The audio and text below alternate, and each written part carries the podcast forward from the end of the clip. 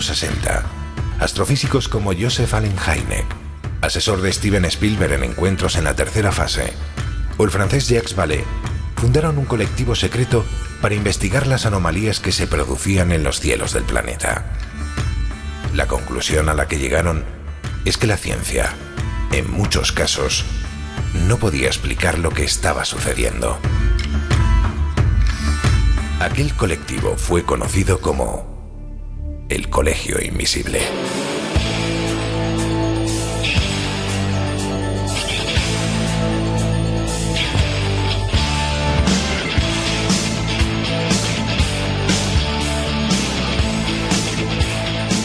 El Colegio Invisible, con Lorenzo Fernández Bueno y Laura Falcó en Onda Cero.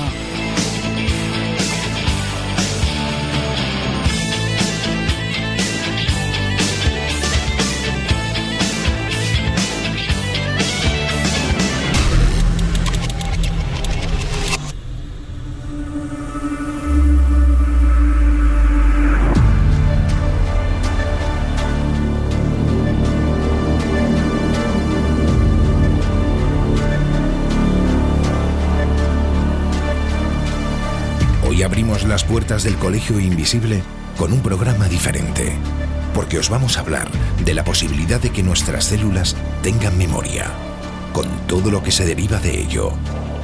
De hecho, ha habido una corriente negacionista con, por ejemplo, los trasplantes de órganos, convencidos de que la memoria celular no se desvincula de su anterior dueño. Y para hablar de ellos, hoy van a acompañar a los ya habituales miembros del programa, doctores como José María Caralps, que posee una visión muy polémica de este asunto, o el reportero Miguel Pedrero, que nos traerá las últimas investigaciones de este controvertido asunto. Iniciamos el viaje.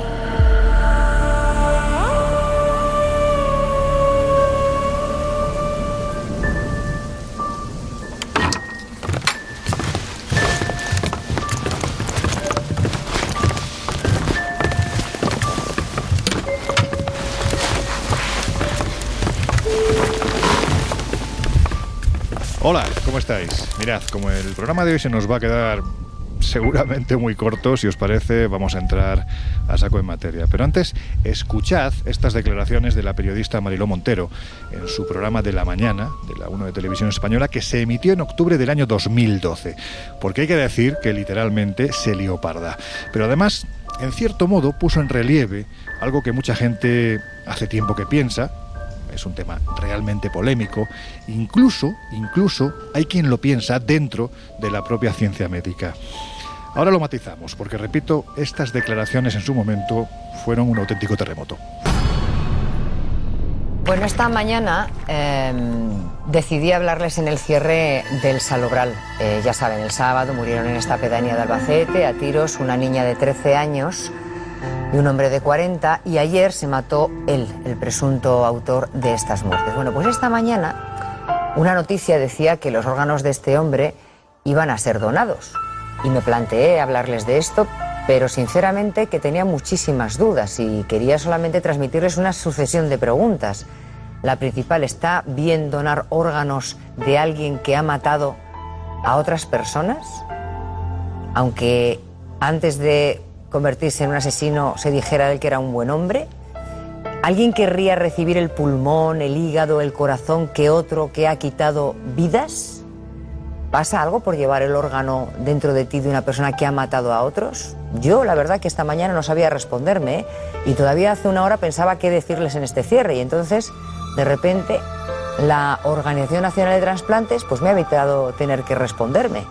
Ellos tienen por norma no confirmar ni desmentir que alguien ha donado, pero sin embargo esta vez lo han hecho. Hemos sabido que desmienten rotundamente que los órganos del presunto asesino del Salobral vayan a ser donados. No ha dicho por qué, no han dicho por qué no aceptan esta donación, eh, solo nos han confirmado que esta decisión se tomó antes de conocer los datos de la autopsia. Pues ¿qué quieren que les diga? Yo no puedo negarles que he sentido tranquilidad al saber que los órganos de este hombre no van a dar vida a nadie sinceramente. Y he sentido además la tranquilidad de no tener que responderme a esas dudas, que eran permanentes, constantes, y de no tener que responderme que no, que yo no querría esos órganos. No está científicamente comprobado, pero nunca se sabe si ese alma está trasplantado también en ese órgano.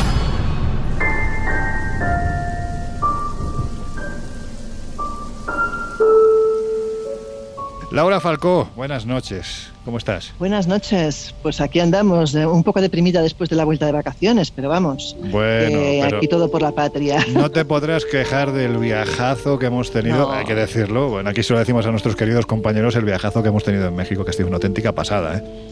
Completamente alucinante y vamos, yo creo que nos lo hemos pasado todos de fábula. Bueno, aprovechamos para mandar un fuerte abrazo a los que decimos siempre, no son turistas, sino que son viajeros, eh, los 41, 41 valientes que nos han acompañado en este viaje de casi 15 días recorriendo algunos de los lugares más alucinantes que hay en el país mexicano y que normalmente o no se suelen visitar o no se visitan por lo menos de la forma en la que lo hemos hecho nosotros. Efectivamente, yo creo que, vamos, eh, hay lugares como la Isla de las Muñecas que no es habitual, pero luego también es lo que dices tú, y no es solamente dónde vamos, es cómo vamos y hasta dónde profundizamos y lo que contamos de los lugares. Bueno, pues vamos a seguir profundizando en el tema que, abordamos hoy, que por eso nos hemos venido aquí a, esta sala de juntas, vamos a, decirlo así, ¿no? del Colegio Invisible. Hoy no estamos de viaje, acabamos de regresar de un viaje muy potente, la semana que viene nos volveremos a ir, pero ahora estamos en la sala de juntas del Colegio Invisible para tocar un tema que, en fin, pues que es realmente polémico, aunque hay quien piensa que puede ser tremendamente real. Ahora lo matizaremos, vuelvo a repetir. Pero a ver, Laura, tu opinión sobre lo que acabamos de oír y sobre este tema. A ver, está claro que Mariló siempre ha pecado de ser un poco imprudente, porque una cosa es lo que tú pienses y otro lo que dices en antena, lógicamente, porque sabía que se iba a generar ese follón pero yo creo que más allá de que creas o no en la memoria celular, es verdad que a nadie le haría ninguna gracia recibir un órgano de un asesino en serie. Es una cuestión, aunque solo sea psicológica, por decir de alguna manera. Uf, empezamos eh, a partir ¿eh? de ahí abrimos un melón, sí, claro, abrimos un melón, evidentemente. Luego ya puedes creer o no en que se hereda o no se heredan facultades o características del donante, pero evidentemente ya solo la idea de percibir un órgano de según qué personaje eh, pone un poco los pelos como escarpias. Desde luego estamos empezando la temporada, tercera temporada en Onda Cero, con una caña tremenda, porque aquí ya veo que está Jesús Ortega, querido compañero, ¿cómo andas? ¿Qué hay? Muy buenas noches. Que te estás riendo, que te veo ahí ya. No, pero ya, ya no por lo que comenta Laura, que eso va al margen de opiniones, sino con el fenómeno en concreto que hoy vamos a abordar. Ya sabéis que yo, en según qué temas, puedo ser más, menos escéptico o mostrarme más o menos tibios con según qué Aquí no vas a tener tibieza. Aquí no, aquí no, porque a mí esto, y lo digo desde el principio, ya digo, hoy vamos a ir comentando casos, experiencias, y yo sé que van a salir muchas ideas sobre la mesa. En este caso hablo desde la propia opinión personal, basada, pues al igual que los casos e ideas que, expondremos después, basadas mm. también en la documentación que he consultado. Y para mí este tema, eh, amparado precisamente en declaraciones de este tipo, es una, eh, bueno, es una completa eh, chorrada que además tiene peligros rozando, y así lo califica el Ministerio de Sanidad, por ejemplo, rozando pseudoterapias y rozando cosas que pueden llevar a, a temas peligrosos. Insisto, hoy vamos a debatir, vamos a empezar con caña, pero yo hoy aquí creo que no me voy a mostrar especialmente, especialmente tibio. Bueno, pues vamos a otra persona que tampoco es tibia. Yo creo que en el Colegio Invisible, aquí prácticamente, si nos caracterizamos por algo, es porque nos vamos al frío, nos vamos al calor. Tibieza nunca. José Jarro, amigo, ¿cómo andas? Pues muy bien, con las pilas absolutamente cargadas después de las vacaciones de verano y activando ya mis células de memoria. De momento, los 86 mil millones que componen el cerebro que también son células. Bueno, algunos tienen menos, ¿eh? Bueno, depende. Total. Yo entiendo que también depende del tamaño de la cabeza. Pero bueno, eh, digamos que de promedio eh, un ser humano tiene esa cantidad de neuronas y lo que dice la biología es que la memoria reside en la sinapsis de esas neuronas, es decir, en la unión, el enlace de neurona a neurona y que como si fuera, ¿cómo te diría yo? Una comparación, un bosque, pues se fueran iluminando las raíces de un árbol u otro cuando nosotros estamos haciendo recuerdos, estamos recordando.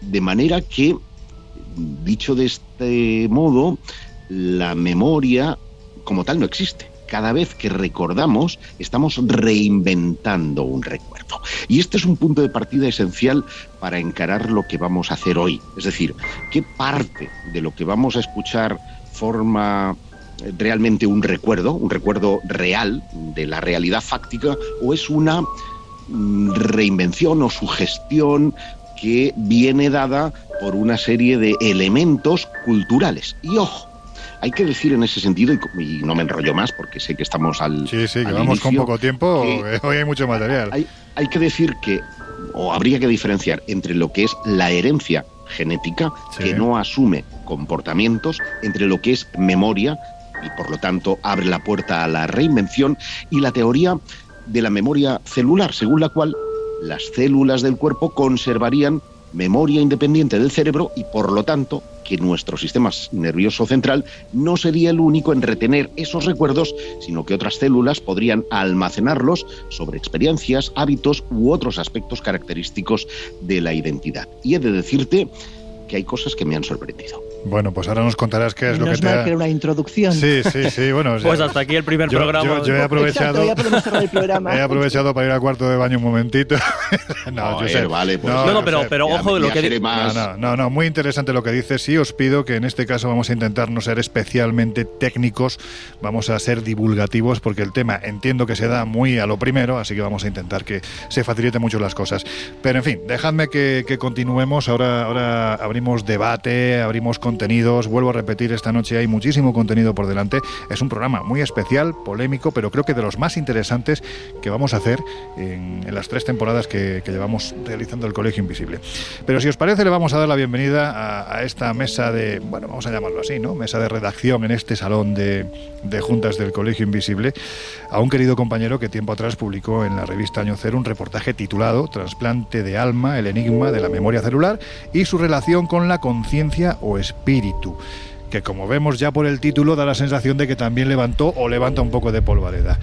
Miguel Pedrero, ¿cómo andas, amigo? ¿Qué tal? Encantado de estar aquí. Bueno, ya estabas tardando, ¿eh? Bueno, no, no, bueno, tardando no, porque se ha pegado ahí unas cuantas semanas con Jesús. Parece que. El repetidor, el repetidor. Sí, sí, es muy selectivo con esto de venir al colegio invisible y se ha pegado el verano ahí con Jesús, dale que te pego hablando de mis Además, de Pero en fin, que es un placer como siempre recibirte. Igualmente. Oye, ¿tú qué opinas de, de lo que acabamos de escuchar, de lo que dijo Marilo Montero? Bueno, yo creo que Marilo Montero ha escuchado campanas, pero no sabe muy bien dónde. Yo creo que, que se ha liado. En realidad, de lo que vamos a hablar es de personas que han recibido un trasplante de un órgano y que acaban inclinándose por nuevos gustos, nuevos recuerdos que no les corresponden con su personalidad y que luego se descubre que esos gustos y esos recuerdos aparentemente corresponden al donante del órgano. ¿no? Esto, es ya, esto ya es muy fuerte. Vale, esto es de lo que vamos, eh, en lo que nos vamos a centrar hoy. ¿Cuál puede ser la justificación para este tipo de casos? Bueno, pues como apuntaba muy bien Josep, que la memoria no estaría en el cerebro, sino que estaría distribuida a través de todas las células de nuestro cuerpo. ¿no? Y sobre esto se están realizando investigaciones absolutamente interesantes, muy interesantes, también sobre estos casos de personas que reciben un órgano y, luego tienen recuerdos y gustos que corresponden al donante. Sobre esto hay investigaciones científicas muy, muy interesantes.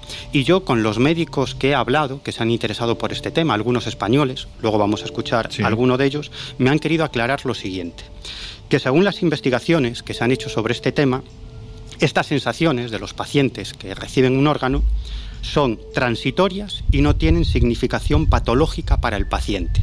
Es decir, que la única apología que vamos a hacer en este programa, y creo que todos vamos a estar de acuerdo, es a favor de los trasplantes de órganos. Evidentemente. Que salvan vidas, ¿no? Siendo además eh, habitantes del país más solidario en ese sentido porque no se donan más órganos en ninguna otra parte del mundo como en España. Exacto. Es decir, que la única apología que vamos a hacer es a favor de, la donación de órganos y, por supuesto, a favor, a favor de los trasplantes. Pero lo que me aclaraban estos médicos es que estos casos se producen, por lo tanto, no podemos eh, esconderlos debajo de una alfombra y que es interesante investigarlos desde el punto de vista científico porque pueden dar respuestas a ciertas cuestiones médicas, ¿no? incluso importantes para el asunto de los trasplantes. Así que, si se produce, hay que investigarlo y llegar a conclusiones. En cuanto a lo que decía Jesús de esa pseudoterapia del Ministerio de Sanidad, llamado memoria celular es que no tiene nada que ver con lo pero que estamos se amparan precisamente en esta clase de casos. Claro, para crear terapias que hablan pero no de... Tiene, sí, pero déjame, pero no tiene nada que ver. Igual que hay una... Bueno, no tiene nada que ver...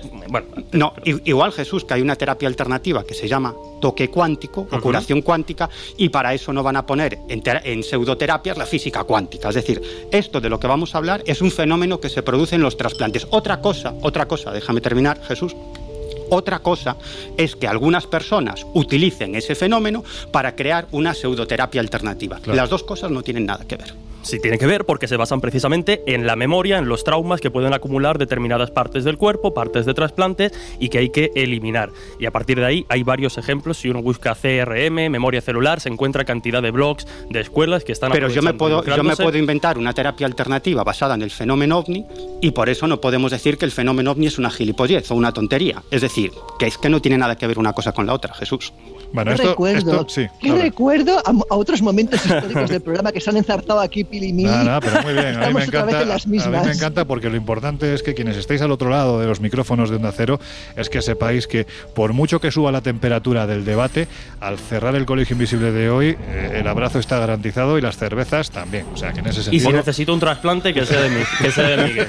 No, y además yo, yo quiero aclarar... ¿Aceptarías un trasplante de Pedrero, Jesús? ¿De qué parte? ¿De qué parte? imagínate que de repente empieza a pensar que los extraterrestres existen. Hombre, yo que estoy tocado de todo, pues oye, no descartemos.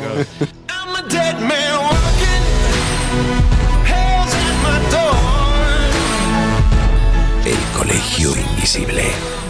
El periodismo de misterio ya está aquí en Onda Cero.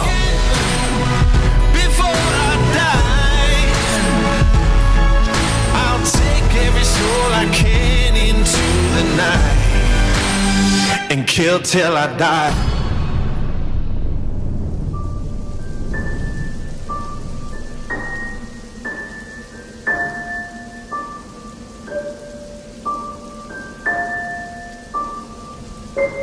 Para déjame que continuemos. Ahora vamos a, esta parte que evidentemente genera mucha polémica, pero Laura, hay que decir que este es un tema muy complejo. Vamos a intentar entresacar la, la paja del grano porque muchas veces en muchos medios se cuentan historias que no tienen una base real. De hecho, se trata de ficciones que, que, se dan por reales, ¿no? Y pues ya sabemos, ¿no? Se va comentando una vez, dos veces, mil veces y la bola se acaba haciendo gigantesca. Un ejemplo sería el de la actriz francesa Charlotte Balandré. ¿Se dice así? Sí, Valandrey. Bueno, pues ¿qué fue lo que le pasó a esta mujer y, por qué su caso tiene que ver con, este asunto que estamos tocando hoy? A ver, esta mujer escribió eh, un libro novelado eh, basado en la experiencia real, que la experiencia sí que es real y además es una experiencia muy curiosa. Esta mujer que realmente se llama Anne Charlotte Pascal, que es su nombre de verdad, eh, nació el 29 de noviembre de 1981 en París y en el 85 obtiene su primer papel para una película dramática en Rouge Baissé de Vera Belmont, por la que recibe el Oso de Plata, la mejor actriz en el Festival de Cine de Berlín el año siguiente. Es decir, una actriz que de muy joven empieza a tener una carrera muy brillante.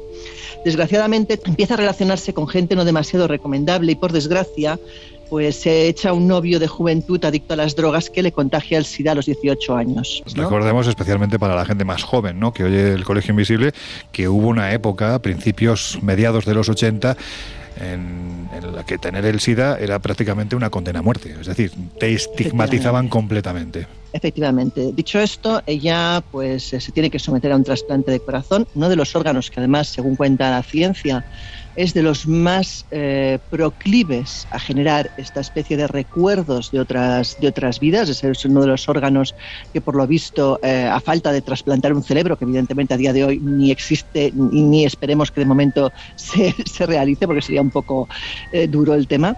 Pero bueno, es el órgano que más casos hay precisamente de recuerdos ajenos. Ella, bueno, se le trasplanta el corazón y a partir de aquí empieza a tener sueños realmente obsesivos con alguien que no es ella. De hecho, empieza a recordar una accidente de tráfico que nunca ha sufrido, le asaltan recuerdos extraños, recuerdos que no son desde luego de su vida, incluso empiezan a gustarle cosas como por ejemplo el vino o la tarta de limón, cosas que jamás le habían gustado. Es a partir de ese momento que ella empieza a indagar sobre el porqué de esos recuerdos y ella recibe en ese momento una carta de una persona que dice ser el marido de la donante.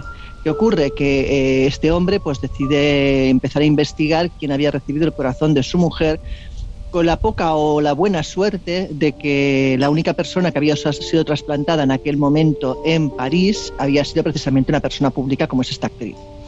Él la escribe, eh, le dice que está encantado de que su corazón sobreviva en el cuerpo de otra persona, bueno, todo un rollo de este estilo, pero ahí parece que se acaba la historia.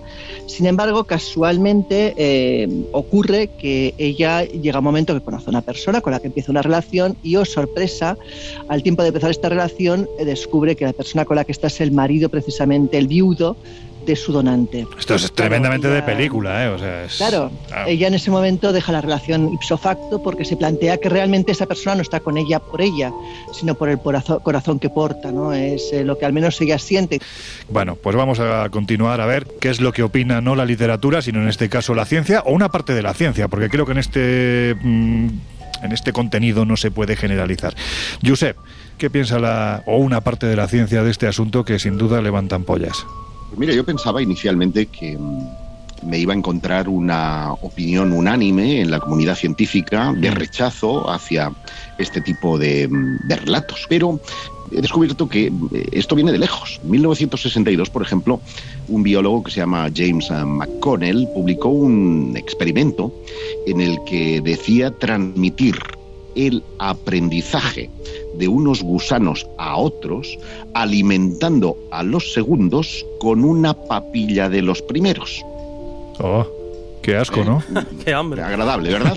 bueno, así él daba con lo que llamaba el engrama, que es eh, el rastro físico que deja la memoria y que según muchos científicos, no solamente él, esta idea ha pervivido a lo largo del tiempo, residiría en el ARN, el ácido ribonucleico, y podría transmitir de un animal a otro pues eh, moléculas de eh, ARN que están implicadas en la formación de la memoria a largo plazo. Y eso podría explicar en cierta medida estas eh, cosas. De todas maneras, ¿qué facilidad tienes para encontrar ejemplos de lo más macabro siempre? Sí, sí, sí. bueno, sí, Son, una, habilidad. también un poco, un poco asquerosos. ¿eh? Con ratones, etcétera, porque evidentemente la experiencia con humanos es mucho más complicada. Hombre, no te vas a poner a hacer un batido de humanos para que se lo coman otros. No, no, Pero el, tema de las inyecciones, muy en plan Frankenstein, sí ah, se ha llevado a cabo con ratones para ver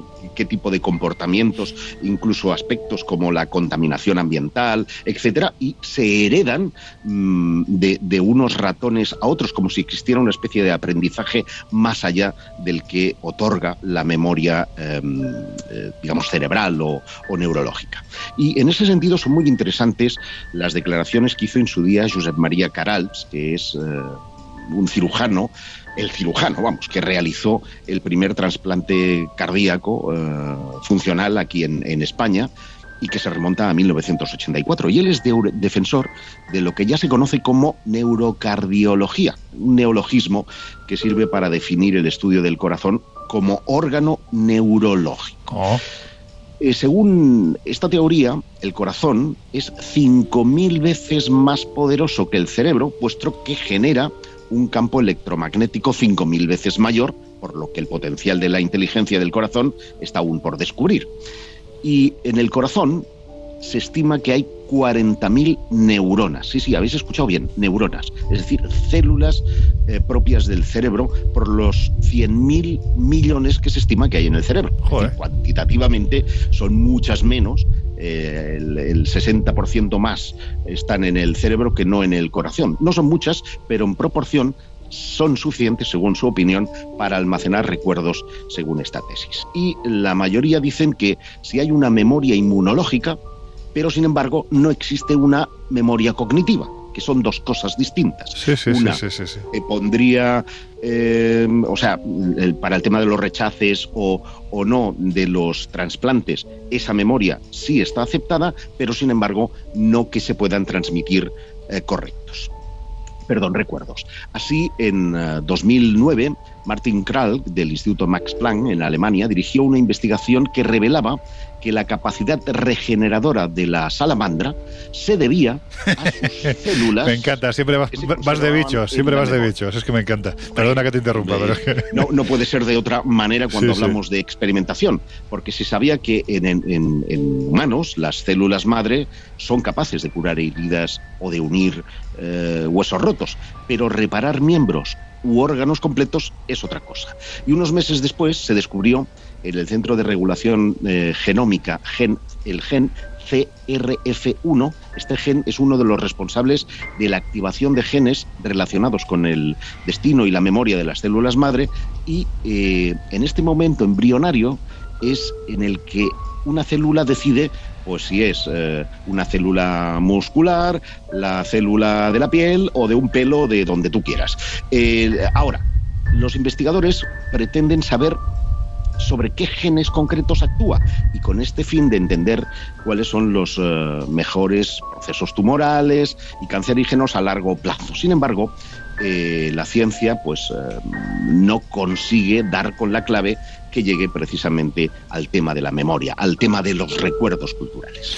Es curioso, ¿no? Eh, vamos, yo no sabía que, en el corazón también hay un número determinado de, neuronas, pero esto te lleva un poco a las frases populares que suelen ser muy sabias, ¿no? Cuando se dice, no, no, este tiene el cerebro en, habría que ver si en algunas partes, otras partes del cuerpo también, también hay neuronas.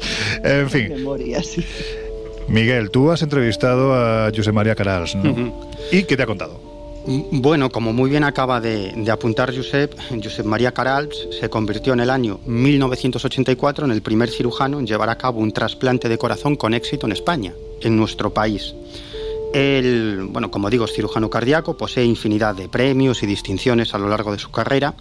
Fue fundador y jefe de la Unidad de Cirugía Cardíaca y del Departamento de Cardiología del Hospital de la Santa Cruz y San Pablo de Barcelona y desde el año 1995 es jefe de la unidad de cirugía cardíaca del Hospital Quirón de Barcelona, también. O sea, una eminencia, vamos. Sí, es una eminencia en todo lo que tiene que ver con la cirugía cardíaca, ¿no?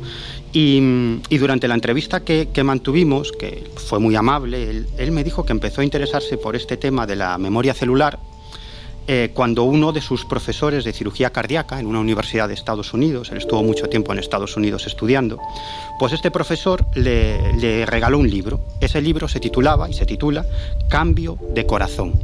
Y está escrito por una bailarina que se llamaba Claire Silvia, y esta bailarina, bueno, narra que tras someterse a un trasplante de corazón empezó a cambiar de gustos y luego descubrió que esos gustos correspondían a los de su donante. Así que eh, la primera pregunta que yo le hice es que, bueno, si este fenómeno es real, ¿cómo puede explicarse desde el punto de vista científico? Y el doctor Caralps apunta a tres teorías que pueden explicar este tipo de casos.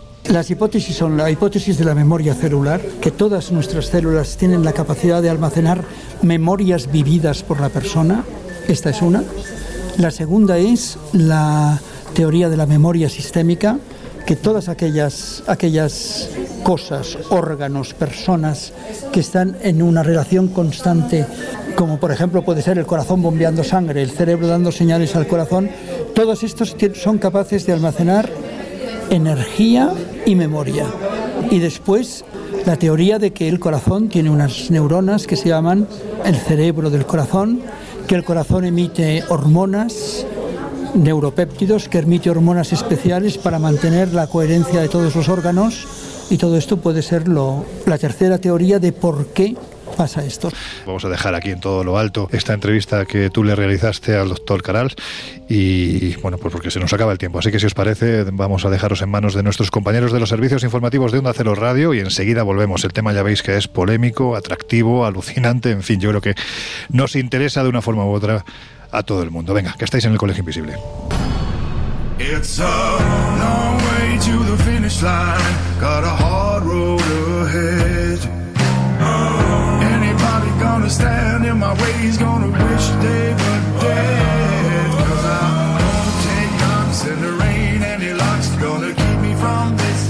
En unos minutos volvemos a abrir las puertas del colegio invisible en Onda Cero.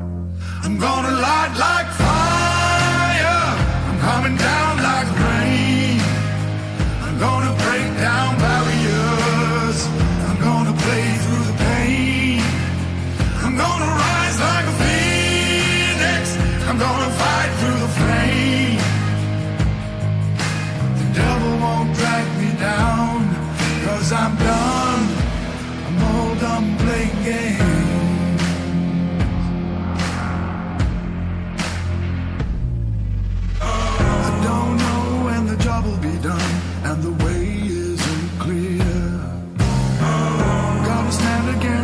knows wrong, got a face on my feet.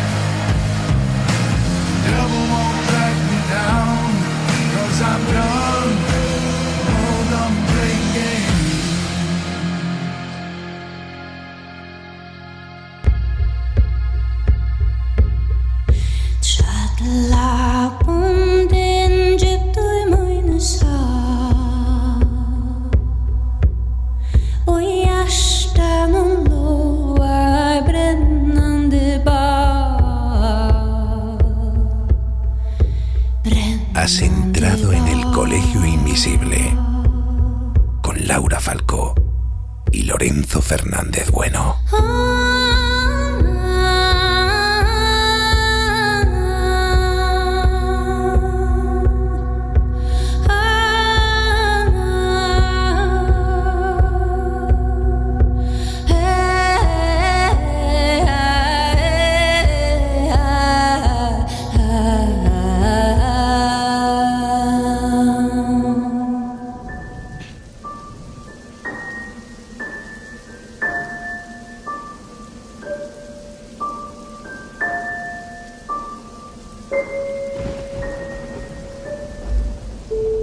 Bueno, pues ya estamos de vuelta. Si te acabas de incorporar al Colegio Invisible de hoy, que sepas que te estamos hablando de un tema, bueno, pues en fin, si es que el titular mismo lo dice, la memoria de las células. Cuidado, ¿eh? porque esto nos lleva a asuntos tan polémicos como por ejemplo son los trasplantes de órganos, declaraciones no menos polémicas de algún periodista. Tenemos también con nosotros hoy aquí en el Colegio Invisible, en esta sala de juntas, a nuestro querido Miguel Pedrero, que nos está trayendo testimonios absolutamente maravillosos. Es decir, justo antes de dar paso a los compañeros de los servicios informativos en la anterior hora, ya estábamos hablando con el doctor Josep María Carals, que es una de las eminencias ¿no? en la investigación, no solo en cirugía, sino también de este tipo de asuntos. Así que nada, vamos a continuar, Miguel. Nos habíamos quedado precisamente con esa segunda intervención. Si te parece, brevemente vuelve a comentar qué es lo que, lo que va a decir el doctor. Sí, él, él me comentaba en esta entrevista que uno de los aspectos más interesantes de este tipo de casos de memoria celular es que parece que se dan principalmente en situaciones de trasplante de corazón y no tanto de otros órganos. Es decir, que este fenómeno de los trasplantados que recuerdan situaciones o tienen gustos que luego descubren que corresponden al donante se dan principalmente en personas que son trasplantadas de corazón. El doctor Schwartz dice que es una cosa que se da menos en trasplantados de algo que no sea el corazón porque, bueno, pues porque el corazón transmite unas ondas electromagnéticas importantes independientemente de estas células, porque el corazón impulsa a través de, de los latidos la sangre y porque, según algunos científicos, los latidos del corazón representan algo más que un bombeo de sangre. ¿Qué es lo que transmitiría el bombeo del corazón? Pues el corazón transmite un código de coordinación entre todos los órganos para organizar todo el funcionamiento del organismo de aquella persona. Es un código que se transmite a través de los latidos del corazón. Cuando años después se descubrieron las neuronas en el corazón, es decir, que el corazón tenía cerebro, un cerebro propio, que se llama el cerebro del corazón, entonces fue cuando esto ha dado cierto soporte científico a las teorías de que el corazón no solo bombea sangre, sino que además mediante los latidos, la forma de latir y cómo lo hace, transmite algo más. Claro, yo lo que os pregunto es, eh, vosotros qué pensáis, en base a lo que está diciendo el doctor, mm, ese algo más, ¿qué puede ser? Bueno, pues básicamente lo que viene a decir es que de algún modo el corazón y el cerebro están comunicados y que en el corazón hay un número determinado de neuronas, que es lo que se ha llamado el cerebro del corazón, que son aparentemente unas 40.000, como acaba... Es que ahí yo creo, estaremos de acuerdo, que hasta cierto punto es una pequeña analogía engañosa, porque podemos hablar de cerebro del corazón, pero obviamente, como nos explicaba Josep al principio, aunque haya neuronas y tal, la función el funcionamiento, eh, las conexiones que se establecen no son las mismas que, que, se producen en el, en el, cerebro que nosotros como tal conocemos eh, e interpretamos. Mm, bueno, pero aquí ya entraríamos en una cuestión más problemática que es dónde está realmente la memoria, ¿no? Porque, porque hay investigaciones bastante interesantes que apuntan a que la memoria o toda la memoria no está en el cerebro, sino que las células, otras células, también tienen memoria. Y luego vamos a hablar sobre esto y sobre algún experimento científico muy interesante. Y en realidad lo que... vamos a ver, eh, Miguel, y yo soy de, de los que estoy en tu lado. Es innegable que la relación cerebro-memoria es así Yo recuerdo casos que son eh, históricos en ese sentido, de un obrero al que una barrena le perforó el cerebro y era incapaz de recordar más allá de siete segundos. Es decir, cada vez que asumía un nuevo pensamiento, eh, ese, ese, recuerdo se difuminaba eh, como si fuera una memoria de, de, pez. ¿Por qué? Pues porque había dañado el hipocampo, que es el lugar donde reside precisamente ese tipo de memoria más inmediata. Del mismo modo que nuestro córtex cerebral es el que presuntamente almacena los recuerdos más largos. Pero, insisto, esos recuerdos son eh, mm, pequeñas eh, cajitas que se iluminan eh, gracias a la electricidad que proporciona nuestro cerebro y que obviamente activa y por lo tanto rememoramos. De ahí que cuando decimos, ay, yo es que tengo un recuerdo de antes de los cuatro años, en realidad muy probablemente es porque haya sido fabricado o prefabricado por los comentarios de los demás. Es decir, yo acepto Em, que, hasta cierto punto la memoria mm, como tal o que, las células puedan tener almacenados mm, aspectos bioquímicos que se heredan de unos a otros y que sean capaces, en este caso, de replicar comportamientos porque no dejan de tener una señal bioquímica en las células. Pero de ahí a articular una teoría que permita justificar recuerdos concretos. Hay, hay casos fascinantes de personas adictas al sexo porque supuestamente eh, recibieron una donación de una prostituta, como si una prostituta estuviera disfrutando del sexo. No, son ideas culturales que se han, eh, digamos, mm, intentado justificar para mm, darle una proporción a esto, incluso casi moral o religiosa, a lo que decía Jesús al principio, y que no es menos cierto, que es tratar de elaborar a partir de ahí casi un corpus de creencia que permita mm, un, aspecto más pseudocientífico de todo esto. Bueno, pero independientemente de todo esto, lo que no se puede, lo que no podemos es apartar la vista de los casos que se producen y se han investigado y, se, han investigado por parte de científicos de primer nivel que han llegado a conclusiones muy interesante pero en, cuanto a posibilidades, lo que no podemos hacer es apartar la vista. Pero tampoco podemos apartar la vista de. O sea, hay. Digamos que, que, aquí la ciencia o el científico nos interesa un poco en función. Cuando hay un grupo minoritario de científicos que defienden algo, vamos a decir, más heterodoxo o alternativo, eh, enseguida nos posicionamos de su parte. Pero aquí la estadística nos habla de un grupo mayor también de eminencias y de científicos experimentados que rechazan de, base esta, idea. Pero, pero otra cosa. Pero, otra cosa, sí, Laura. No, no, digo que de todas maneras, Jesús, si por ejemplo a día de hoy se, pudiera realizar un trasplante de cerebro, ¿tú creerías que podríamos transmitir recuerdos? Ostras, es, una, es una pregunta técnica que, yo, no estoy capacitado como tal para. Yo puedo entender que igual el resto de órganos te lo cuestiones, pero si tú traspasas, supone donde están todos los recuerdos y todo el, el saber o la inteligencia de una persona, ¿qué ocurre? ¿O qué piensas que puede ocurrir? Pero el, problema aquí es que, como comentaba Josep, eh, los recuerdos, la memoria, el, eco del Zasca todavía está sonando. La personalidad, la personalidad al final atiende a, motivos eh, bioquímicos y de conexiones más que puramente fisiológicos que evidentemente están ahí. Pero aquí hay una, hay una cuestión, tanto a lo que me preguntas, Laura, como a lo que... No, no, no, no, no, no, tanto a lo que me preguntas, Laura, como a lo que estamos comentando.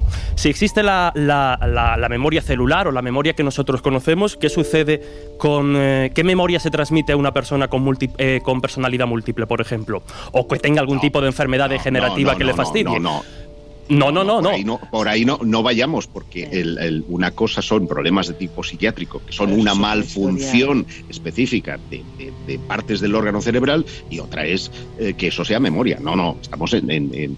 Hombre, la, personalidad, la personalidad, tal y como la comprendemos, uno de los factores o pilares claves de lo que nosotros culturalmente y vamos a decir científicamente entendemos por personalidad, está precisamente basada en los recuerdos y en la memoria. Es decir, son conceptos inseparables cosa es la conciencia y la otra es la memoria. claro, claro. Bueno, pero en cualquier caso, o sea, estamos partiendo de la base de una persona normal. ¿Vale? Y a partir de aquí, partiendo de la base de una persona normal, ¿tú qué crees? ¿Crees que si se traspasa... Más que normal, sin ningún tipo de dolencia. Bueno, exacto. ¿Tú crees que si traspasamos el cerebro de una persona normal a otra, traspasas recuerdos o no? Vamos a ver, es que esto, es que esto de la memoria celular no, no es algo heterodoxo de cuatro locos, sino que hay muchos investigadores que están trabajando en esto en, laboratorios de primer nivel. Por ejemplo, el doctor Paul Porcel, que él, él es uno de los defensores de que hay algún tipo de memoria dentro de las células, de todas las células del cuerpo. Y él dice lo siguiente, dice que las células tienen memoria, es una ley básica de la naturaleza. Dice, los organismos más simples, los organismos incluso unicelulares, recuerdan cómo moverse, cómo encontrar alimento, cómo aparearse y cómo evitar a los depredadores.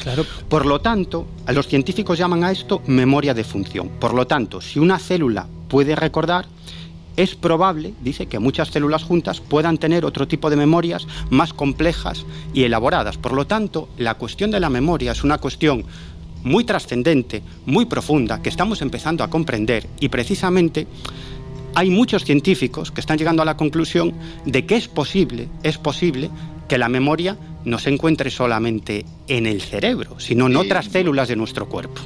Yo ahí discrepo porque estamos mezclando, estamos mezclando lo que se llama la memoria epigenética, es decir, aquella que reside en el ADN y en el ARN y que mm, eh, mm, nos da mm, esas pautas de cómo alimentarse, si tú vas a ser célula de piel o vas a ser eh, célula mm, eh, cerebral, eh, mm, pero no transmite, digamos, pautas de tipo cultural. Pero obviamente, como si hay casos mm, de transmisión cultural, hay un enigma ahí. Y ahí es donde, a partir de 2015, y estoy leyendo de un informe hecho por la Fundación BBVA, Em, se han llevado a cabo interesantísimos experimentos para tratar de probar que hay una cierta transmisión. Pero ojo, no hablamos de transmisiones culturales como tal, sino de marcadores químicos que em, repiten pautas pues de dónde poner huevos o cuándo es mejor hacerlo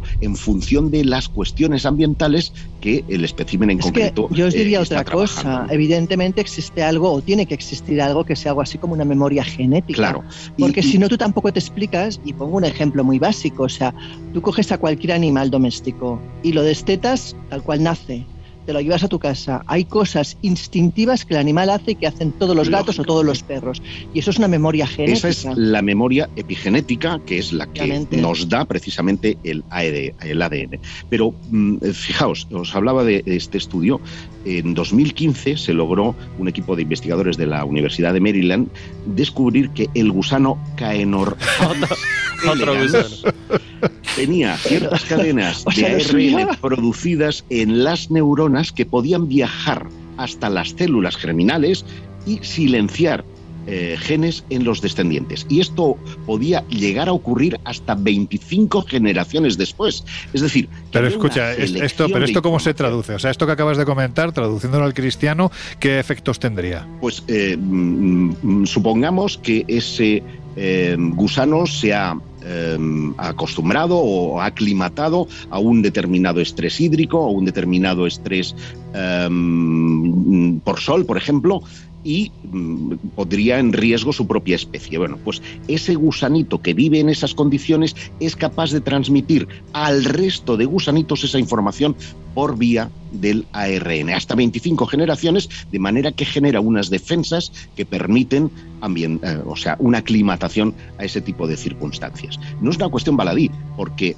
no es un rasgo evolutivo, no es una mutación, es un transvase de información que puede incluir desde la forma de alimentación a pigmentación de la piel, a, muchas otros, a muchos otros factores que dependen en este caso de lo genético, pero que implican además un transvase de información determinada. Con lo cual en criaturas un poco más complejas, como puede ser el ser humano, la perspectiva es Bueno, claro, pues- se han llevado a cabo experimentos con ratones que van en esa misma dirección y los ratones sí son más parecidos a los humanos que no, por ejemplo, los gusanos, aunque algunos humanos sean bastante gusanitos. Bueno, como es evidente que, bueno, uno, para que os hagáis una idea, quienes estáis al otro lado, más o menos cuando hacemos el Colegio Invisible llevamos una cierta estructura para que, para que el programa no se acabe prolongando como ocurre con otros formatos, pues hasta 8 y 10 horas, ¿no? Pero aquí se ha ido a, con perdón, ya ahora lo podemos decir, se ha, ido, a la mierda todo lo que teníamos previsto, así que venga, vamos a lanzarnos. Eh, yo no sé, Laura, si quieres comentar algo, eh, Jesús, Miguel, sé que sí queréis comentar algo. No, porque eh, si quieres continuamos con... Sí, que tenemos ahí al doctor Caral también que está esperando, ¿no? Con, las declaraciones de, de Caral. Fíjate que el caso de Caral es como el de muchos otros, que se atreven a hablar cuando ya han hecho su carrera. Ah, y cuando amigo. no tienen nada que perder. Claro. Porque una cosa es la oficialidad y otra cosa es cuando hablas con los médicos off the record y te empiezan a contar historias. No tiene nada que Aparte ver. de médico, no es político también, ¿no? Claro, es decir, porque que también suele ocurrir con los la, políticos. la- la carrera científica es, es muy competitiva. Claro. y cualquier cosa que se pueda utilizar en tu contra se podrá utilizar. Por lo tanto, tienen que andar con pies de plomo sobre lo que dicen, dónde pisan y con quién se relacionan. Sí, sí, Pero sí, cuando ya has hecho tu carrera, ya tienes todo ganado y no tienes nada que perder, puedes hablar libremente, que es lo que pasa con muchos científicos. ¿no?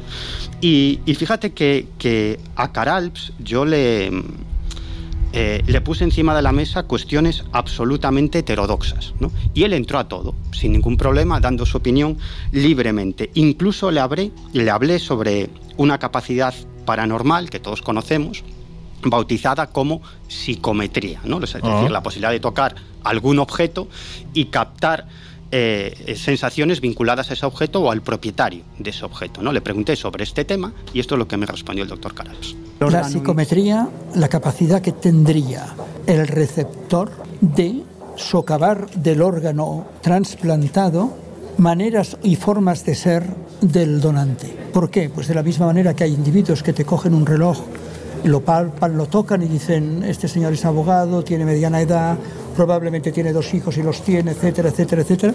Esto es la psicometría. La capacidad de, explicar y dar a conocer tus esencias simplemente por el tacto. Pues esto no sería por el tacto, pero sería por algo más importante que es la incorporación de un órgano.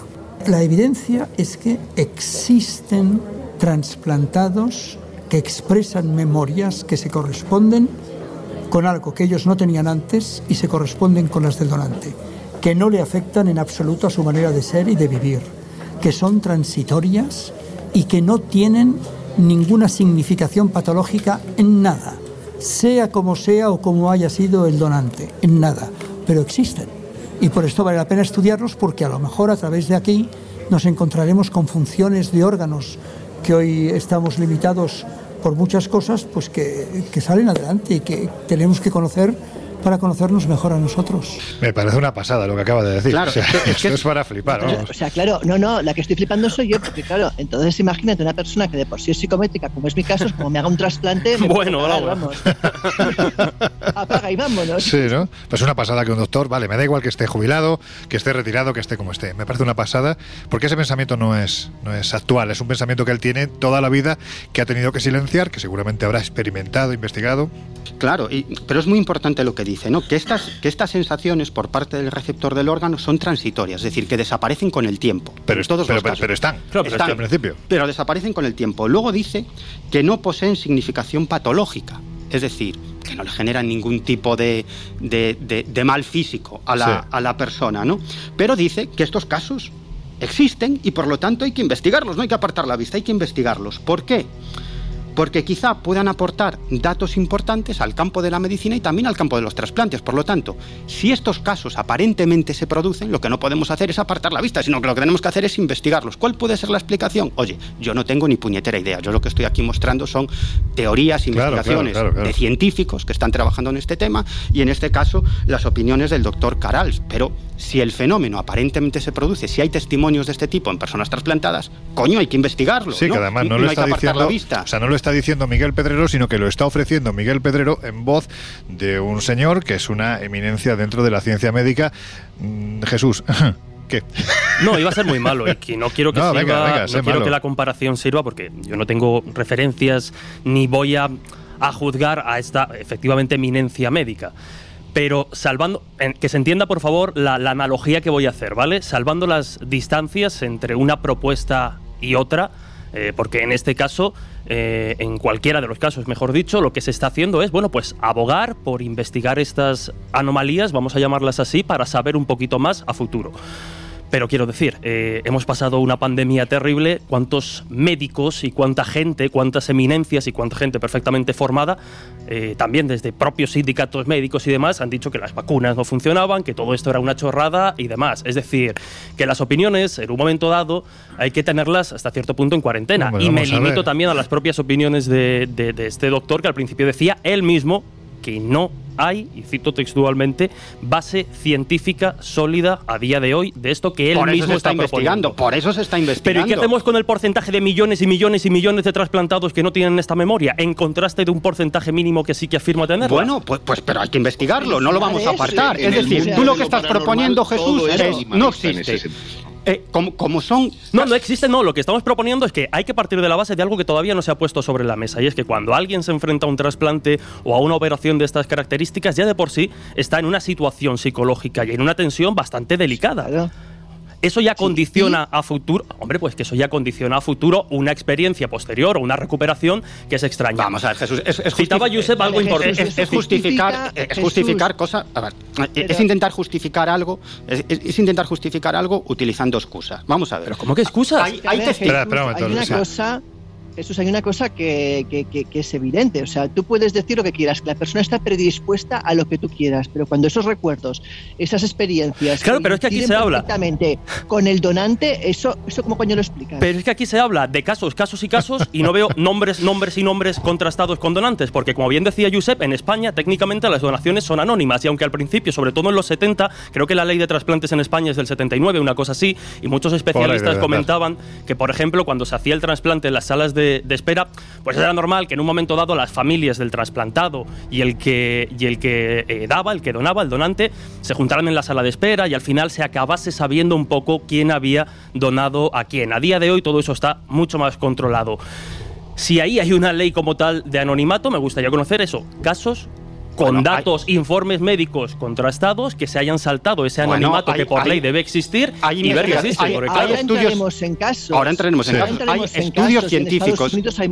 Y también hay estudios científicos que dicen que esto es una chorrada y el propio Ministerio de Sanidad y Educación lo tiene considerado como pseudoterapia. Pero, Bueno, pero te estás es- equivocando otra vez porque no tiene nada No, que ver. no, te no, te no repito lo lo mismo, mismo, te claro. repito lo mismo. Hay una terapia que se llama toque cuántico. Por eso vamos a decir que la física cuántica es una pseudoterapia.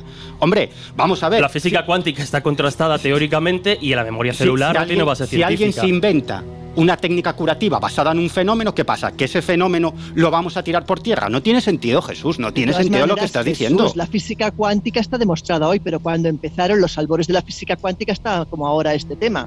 Es decir, hubo una época donde, donde tuvo que experimentarse y tuvo que probarse. Vamos a ver. las mismas. Mm, mm, Vamos a ver, eh, estudios hay, hay estudios científicos con casos concretos de personas trasplantadas y hay investigaciones. Que no se sabe por qué se produce, claro. Que estamos hablando de teorías, claro. Pero lo que no podemos hacer es apartar la vista de estos casos. Y repito lo que dice no solamente el doctor Caralps, sino todos los médicos y científicos que han investigado este tipo de casos, que son transitorios, es decir, que eso acaba desapareciendo y que no poseen significación patológica para el paciente, pero que hay que investigarlos porque si investigamos esto a lo mejor Vale, hallamos- patológico y, y- y tal, no, pero sociológico sí. Ahora comentaremos, si queréis, el caso del cantante Vicente Sí, sí, ahora lo Fernández, sí, porque sí. puede generar ciertos estigmas Entonces, también. ¿qué hacemos? No hablamos del fenómeno ovni porque hay una persona que cree en el fenómeno ovni y acaba suicidándose para ir a una nave extraterrestre. Entonces, no investigamos el fenómeno ovni. ¿Qué vamos a hacer? Claro, es que por esta regla de tres. Bueno, si os acá- parece, vamos a terminar, sí, porque nos queda todavía una intervención más del doctor. Sí, y ya casi al final de nuestra conversación, pues el doctor Caralps se refirió a la posibilidad de que este asunto incluso fuera más trascendente de lo que nos pensamos. Es decir, es una teoría o una opinión que no descarto. Yo creo que cuando nos morimos, nuestra esencia, la esencia de las personas, lo mismo que la esencia de esta conversación, no desaparece, sino que permanece en la memoria del universo. Y nuestra esencia, que usted le puede llamar alma, el otro le llama esencia, el otro le llama sexto sentido, está presente en la memoria del universo. ¿Cómo? Pues no lo sé. Quizás también parte de esa energía sutil o el alma de ese individuo durante algún tiempo interactúa con el cuerpo del, del trasplantado. Pues no lo sé, pero ¿por qué no? ¿Por qué no? Si hay una parte viva, importante, de un ser que está viviendo en otro ser, pues parte de la esencia del donante está en el receptor. Y la esencia puede ser cualquier cosa.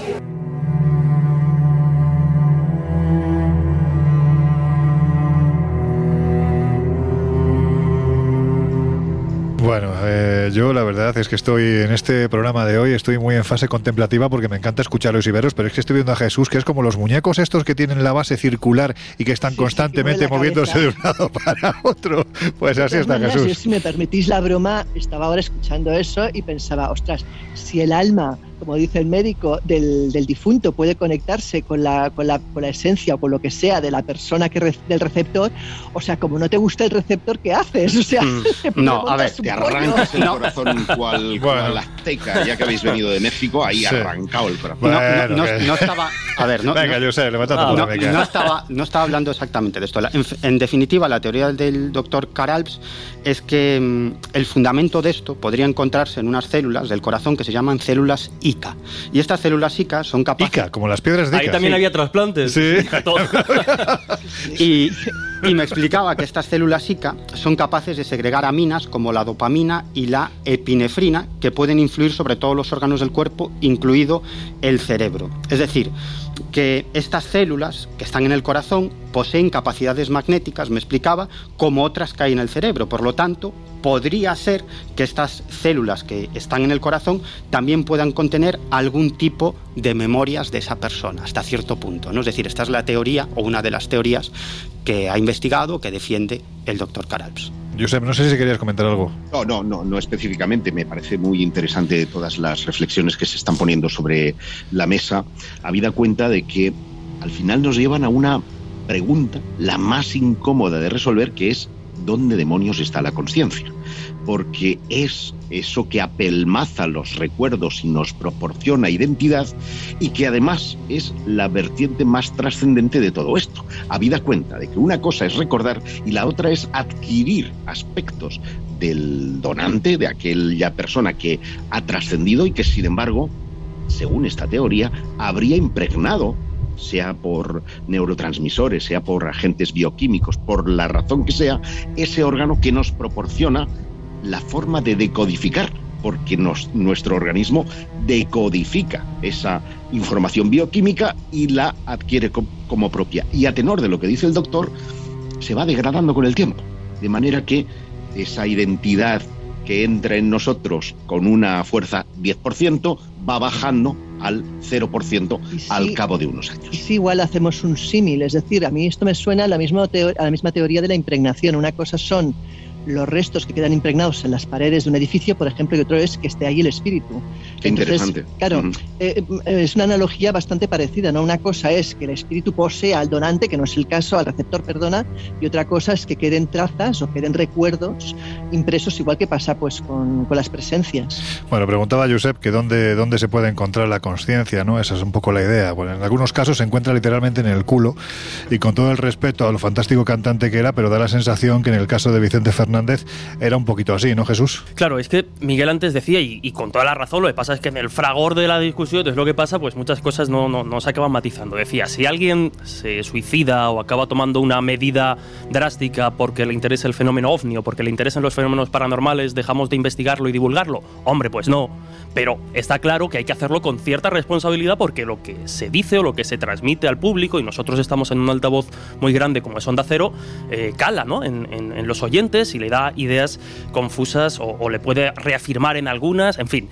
En el caso de, este cantante, Vicente Fernández, es verdad que, hizo unas declaraciones al respecto pues, de esta cuestión del trasplante y más concretamente de si existe la posibilidad de que cierta memoria pueda residir en los órganos que, se trasplantan de un donante a un receptor, pues hizo unas declaraciones eh, ciertamente desafortunadas. Hay que irse también al año 2012, parece que fue el año de, las, de las declaraciones potentes a de los este titulares de liar la parda, ¿no? A este respecto, y efectivamente este cantante mexicano, en una entrevista concedida a, la televisión, eh, afirmó haber negado, eh, bueno, haberse negado a recibir un trasplante de hígado en Estados Unidos, donde, por cierto, sí que existe la posibilidad de, saber. quién es el que te, el que te dona ese, ese órgano, pues este cantante lo rechazó ante la posibilidad de que, como eh, comentaba Laura al principio, ¿no? Pues eh, el órgano que le transmitiesen fuesen de una persona moralmente cuestionable y condenable, como puede ser un asesino en serie o cualquier cosa de este tipo. Él lo llevó mucho más, o sea,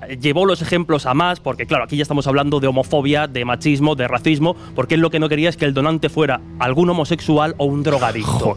claro, por eso digo... Claro, por, eso, decía antes y ahora continuamos, ahora continuamos con los ejemplos, ¿no? Pero, por eso digo que al final... Una cosa, es que la sugestión te pueda llevar a pensar, hombre, no me gustaría recibir el órgano de un asesino, Y otra cosa es que entremos ya en homofobia, en racismo, Efectivamente. otra historia. Bueno, pues y hay que decir, para quien no lo sepa, que don Vicente Fernández es el padre de Alejandro Fernández, eh, dos eh, grandes cantantes del eh, mundo charro, del mundo de la ranchera en México, con lo cual ese tipo de las de declaraciones pues son un altavoz brutal para grupos e ideas políticas que pueden estar armando precisamente su discurso xenófobo de odio hacia determinados colectivos. Jesús. Efectivamente, pues como, como digo, en esas declaraciones él fue a más, a él le diagnosticaron en el hospital de Houston, le diagnosticaron un carcinoma hepático y le indicaron que era necesario y recomendable un trasplante. Se lo consiguieron en 48 horas, le habían localizado el hígado que, necesitaba para esa operación, lo que bueno, pues aquí comentaba una eminencia también como es Rafael Matesan, que es fundador y exdirector de la Organización Nacional de Transplantes aquí en España, en un artículo de opinión que publicó en su día, que llevaba por título El alma de los órganos, y precisamente citaba este ejemplo de Vicente Fernández, eh, bueno, no, le llevaba otro tipo de reflexión como puede ser pues la de la velocidad con la que según quien seas y el dinerito que tengas Pues en el claro. bolsillo se pueden conseguir más o menos rápido este tipo de trasplantes. Pero es que las declaraciones, como digo, el, eh, de, Se de este com- cantante... comprar más o menos rápido. Sí. Las declaraciones de Vicente Fernández iban a, mal porque, iban a más perdón, porque decía, cuando me lo dijeron, cuando le comunicaron que era necesario este trasplante, él interrumpió la gira en la que se encontraba inmerso en su gira de conciertos y dijo, me quisieron poner el hígado de otro cabrón y dije, no amigo, yo no me voy a ir a dormir con mi mujer con el órgano de otro güey. No sé si será homosexual o drogadicto. Por lo tanto, por eso digo que, que al final, eh, en según qué clase de comentarios hay que tener cuidado porque se está oh, fomentando o se puede llevar a ciertas dosis pues, de machismo, de homofobia, discursos de odio y cosas que son complicadas, ¿no? O sea, complicadas de gestionar y que tienen consecuencias a nivel, a nivel social. Y él, precisamente, se basaba en estas declaraciones en el tema que hoy estamos poniendo sobre la mesa, la memoria celular. Es decir, eh, bueno, pues si me trasplantan el órgano de un drogadicto, ¿quién me asegura a mí que no incorpore ciertas, eh, ciertos comportamientos o ciertas rutinas o cierta dosis de, de consumo? O sea, esas declaraciones estaban... Si me permitís el porque cachondeo, nuevamente, Laura, si me Jesús, permitís el como te he cachondeo. dicho antes, estás incorporando recuerdos, no estás incorporando al, al espíritu, por tanto De- no de todas formas, fijaos, la, la. Si me Déjame- permitís, déjame una Josep, cosa, si me permitís, que yo estoy hablando muy poquito, porque yo sabéis que estoy ahora de preguntón. Vamos, estoy siempre de preguntón, pero hoy más todavía. Pero sí me gustaría hacer una pequeñísima reflexión, eh, abogando siempre, siempre, siempre al mil por cien por el asunto de los trasplantes. Mira, va, va un poco en esa línea lo- la reflexión que quería hacer, porque sabéis que ahora se está trabajando muy en la línea de los trasplantes de órganos de cerdo, que tienen una compatibilidad Sí, claro. bastante Sí, sí, sí. eh, eh, importante con el ser humano. Pues yo creo que don Vicente se merecía un trasplante de cerdo cabrón. Bueno, con todo el respeto que nos merece su faceta profesional y, en fin, y ya se sabe, yo creo que lo hemos dejado siempre muy claro porque sabemos que además Vicente Fernández en México es una eminencia, pero hasta las eminencias tienen derecho a equivocarse. Por lo tanto, diré que soy un gran admirador, además, de su, de su Bueno, pues música. eso, O sea, a mí me- pues, me, me pero encanta. Pero el ser un eso gran artista no quiere decir que se sea una gran persona. Eso es, es así. Eh, Jesús, Bueno, pues como este era uno de esos casos donde precisamente determinado tipo de, de- de- de creencias ya no es el problema que lleve a declaraciones desafortunadas, sino, insisto, ¿no? Lo que esas declaraciones, viniendo de una persona con tanta influencia como Claro. Vicente Fernández, pueden generar en la sociedad, ¿no? Y Claro. el rechazo eh, en un momento dado a determinados a determinadas minorías, a determinados eh, sectores de la sociedad que, que- que no merecen desde luego esa clase de, de comentarios. Son Bueno, totalmente. Pues nos hemos ido a un extremo, un extremo que como Sí, vemos pues no es agradable y, y también hay que advertirlo por lo que dice Jesús, ¿no? Y yo creo que es algo que compartimos absolutamente todos. El hecho de que esta gente son altavoces gigantescos para que luego quien le está escuchando, quien le sigue, pues decida una opción u otra y a lo mejor se esté jugando la vida. Pero también si nos vamos a otro extremo, Laura, eh, antes hemos citado que, que hay casos. Bueno, pues si te parece vamos a conocer alguno, ¿no? Mira, el primer caso es el que comentaba Miguel, precisamente el de Claire Silvia, y el caso real eh, va pues de justamente esta mujer que sufre un trasplante de corazón y recibe el órgano de un hombre de 18 años que murió en un accidente de motocicleta y que además eh, pues era una persona a la que disfrutaba mucho con la cerveza, que le encantaba la comida basura, los nuggets de pollo. Una gran persona. no sería yo esa, Pues- esa persona. Sí. El caso es que la receptora del corazón eh, al poco tiempo empezó a tener sueños recurrentes sobre un hombre llamado Tim eh, L. Punto, que ella no asociaba con nada. Y al buscar en los obituarios, Silvia descubre que el nombre del donante era Tim, precisamente, que amaba ese tipo de comida y, eh, y, que además murió de la manera pues, que ella también visualizaba. Así que, sorpresa, ¿no? Otra historia, por ejemplo, eh, viene del Daily Mail. Eh, habla de Will Sheridan, un gerente de catering jubilado con muy pocas habilidades creativas, especialmente para el dibujo.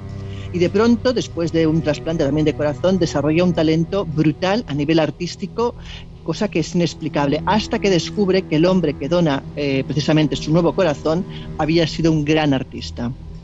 Otro caso, por ejemplo, quizás de los más extraños. Hablamos de Paul Persal. Eh, él fue un caso muy curioso porque hubo un doble trasplante, por decirlo de alguna manera. Es decir, este hombre necesitaba un trasplante de pulmones, los tenía francamente mal, pero al hacer ese trasplante deciden trasplantar también el corazón para que haya compatibilidad entre ambos órganos. Como su corazón seguía estando bien, ese corazón lo trasplantan a una segunda persona que se llama Fred. Bueno, pues ¿qué ocurre? Que Fred, después de, de ese trasplante de corazón, que provenía de Jim, eh, empieza a adoptar su carácter. Fred era una persona tranquila, empieza a ser más bien agresiva. En la cama, de repente llama a su mujer, que se llamaba Karen, la llama Sandy, que es como llamaba el otro. Uy, pero eso suena, eso suena a justificación, ¿eh? No, es que el órgano, el órgano que no es mío. La mujer, la mujer de Jim se llamaba Sandra y él la llamaba eh, en modo cariñoso Sandy. Vale, vale, vale, vale. Em, Sandy, mi vida. Trasplaza varias, varias. Joder, Josep. Bueno, traspasa varias cosas del donante. Pero es que además, en el caso del primer receptor, hablamos de Jim, era un hombre, como decíamos, agresivo y en cambio la donante era una mujer eh, más bien triste, con pocas ganas de vivir, muy sosegada, muy tranquila, de hecho acaba suicidándose. Y este hombre eh, empieza de repente a adoptar esa misma actitud, una actitud derrotista, una actitud sumisa, una actitud sosegada, cosa que nada tiene que ver con él. Y de hecho, al poco tiempo no se suicida, pero sí muere por una afección extraña. Bueno, pues los casos están ahí y ahora que cada cual, quienes estáis al otro lado de los micrófonos, pues quedaros con la queda opción. Un caso, ¿eh? Ah, bueno, perdona, pensaba que no. Pues, pues, pues dale, dale. Queda un caso, queda un caso. Mira, eh, también es un caso curioso. Eh, es un caso también de memoria celular, pero en este caso eh, hablamos de que el grupo sanguíneo de una niña australiana, Demi Lee Brennan, cambia después de recibir un trasplante de hígado, de, hígado perdona, de su donante. Según informan, nueve meses después del trasplante, los médicos descubren que esta niña ha cambiado su tipo sanguíneo y adquiere el sistema inmunológico de su donante, debido a que las células madre del nuevo hígado le transfieren eso a su médula ósea. Eh, sorpresa. Pero esto, esto, esto está totalmente documentado porque es que esto es muy, es muy marciano, vamos, a mí me parece muy marciano. Este, este, caso lo informa de hecho la AFP, que es una es un organismo precisamente que recoge todo tipo de casos médicos, o no, no estamos hablando de, ya, ya, ya, ni nada por el estilo. Curioso, curioso, no sé qué pensáis vosotros. curioso. Mm. Nos habéis quedado sin palabras. no, no, conozco estos casos en concreto, pero yo sobre todo me, he basado en los casos que investigó el doctor Per Persal y su equipo que, que siguió durante muchos años casos de este tipo, de personas que recibían trasplantes y de algún modo pues tenía recuerdos o memorias vinculados al trasplantado, ¿no? como por ejemplo el caso, el caso contrastado de David Delgado Vega, eh, que es un caso que además recibió, llamó bastante la atención a la comunidad médica porque esta mujer recibió un hígado y cuatro meses después, pues digamos que cambió ciertas costumbres, ¿no? Se empezó a aficionar compulsivamente a los bocaditos de queso y los caramelos Emanens y empezó a practicar kickboxing y además a escuchar música rap y house, algo que nunca le había interesado, ¿no? Y, y, bueno, el, y, entre otras cosas, eh, después incluso de la, del trasplante, cuando volvió en sí recordó una especie de sueño en el que veía a una chica latina de pelo castaño y claro y ataviado con una camisa a rayas. ¿no? Este era un sueño repetitivo, ¿no? que se le repetía constantemente. Pasado el tiempo, conoció eh, en, la ciudad de Nueva York a dos hermanas de su donante en una reunión de personas cuyos familiares habían donado órganos, ¿no? Y estas le confesaron que su órgano pues pertenecía a Howie Bering, ¿no? Howie Bering era un chico afroamericano bastante joven que se suicidó, se quitó la vida de un disparo en la, en la cabeza. ¿no? Estas hermanas le aseguraron que efectivamente el rap, el house, el kickboxing, los bocaditos de queso, que eran gustos vinculados a Howie Bering, pero lo que más les impactó, incluso lo declararon a la prensa, es el sueño repetitivo de David Delgado Vega, porque es, cierto que, este donante se suicidó y se suicidó delante de su novia. Ella fue la última persona que vio con vida. Y, precisamente su novia, la, única, la última persona que vio con vida, correspondía a la descripción que hacía Debbie Delgado de este sueño repetitivo, ¿no? Ella veía a una joven latina de pelo castaño y claro y ataviada con una con, una camiseta a rayas, ¿no? Y precisamente esa era la descripción y cómo iba vestida la novia de su donante que se suicidó delante de ella, delante de su novia, ¿no? Por lo tanto, bueno, es un caso interesante, curioso, yo no sé qué explicación puede tener, pero es un caso que está ahí como otros muchos. Y que como dices, bueno, pues dentro de lo que es el ámbito de la medicina y de la ciencia, pues, pues conviene investigar para saber qué demonios es lo que ha pasado y qué puede haber detrás, porque seguramente lo que haya detrás tenga más que ver con el pensamiento que tiene Jesús. Pero hay que investigarlo, porque a lo mejor nos encontramos con lo contrario. Es decir, mira, me he puesto yo aquí en plan muy, ambiguo, ¿no? Pero... igual que otros casos, en el, en el de Debbie Delgado, digamos que estos nuevos gustos fueron desapareciendo con el paso del tiempo. Es decir, no estamos hablando de años, sino que estamos hablando de semanas o meses, que digamos que esos recuerdos o esos nuevos gustos comienzan a desaparecer.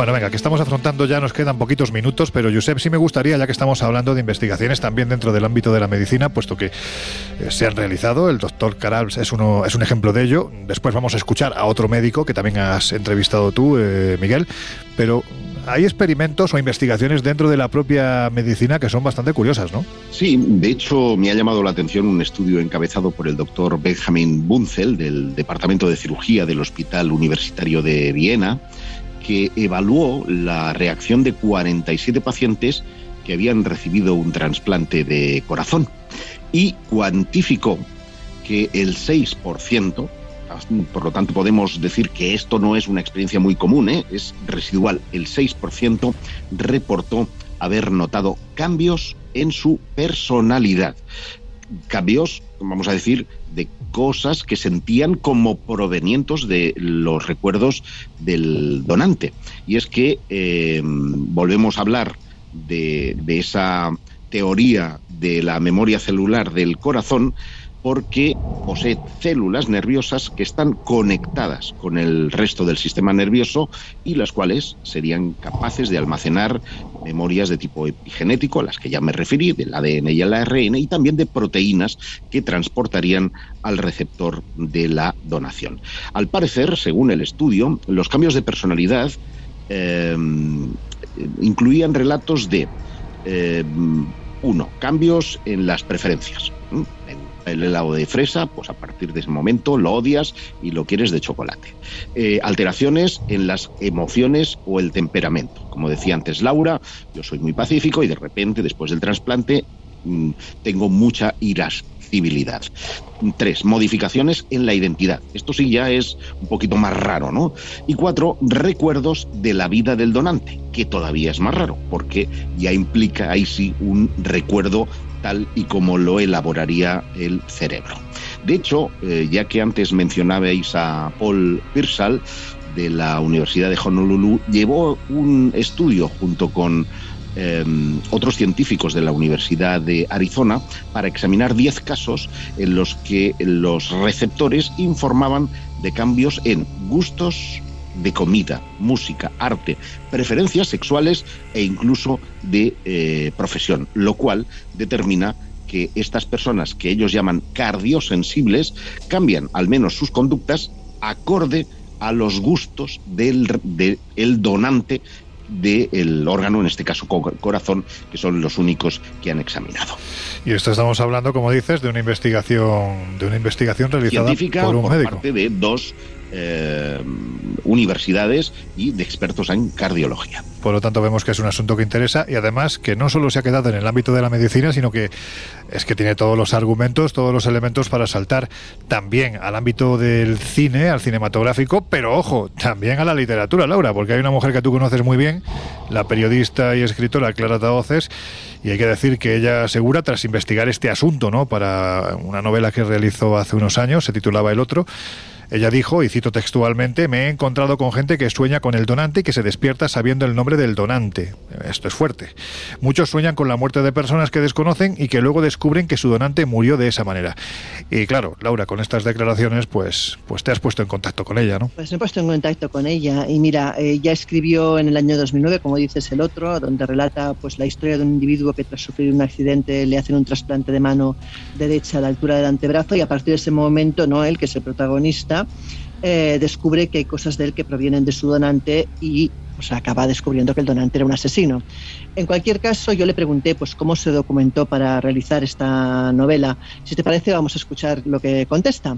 Vamos a ello. La idea partió de una premisa que me planteé y es que eh, si una persona era trasplantada, ¿cómo escribiría esa persona? Una vez que recibiera el trasplante, si su escritura cambiaría o no.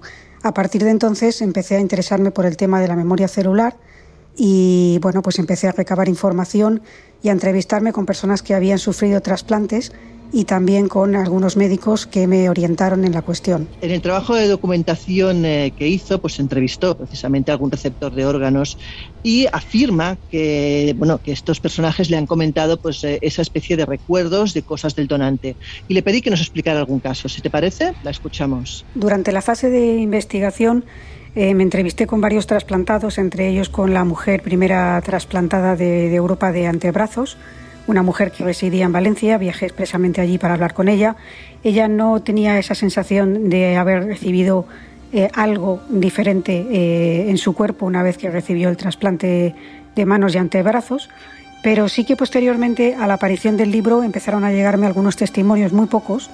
Eh, recuerdo uno en especial que me llamó la atención, que era una mujer que había recibido un trasplante y que notaba, percibía una sombra de un hombre eh, en su domicilio, cosa que antes no le había ocurrido, y que eh, ella achacaba al trasplante.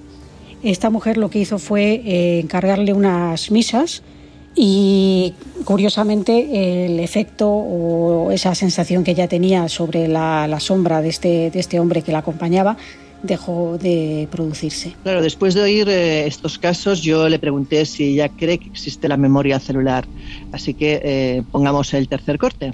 Creo que puede haber algo de ello, puede haber algo que realmente se transmita en la memoria celular y que pueda afectar. Eh, también es verdad que hay que reconocer que el tema de los trasplantes eh, genera, puede generar, eh, primero, salvar vidas, lo primero, y después puede generar cierta inquietud al no saber quién era tu donante y realizarte una serie de preguntas en torno a eso.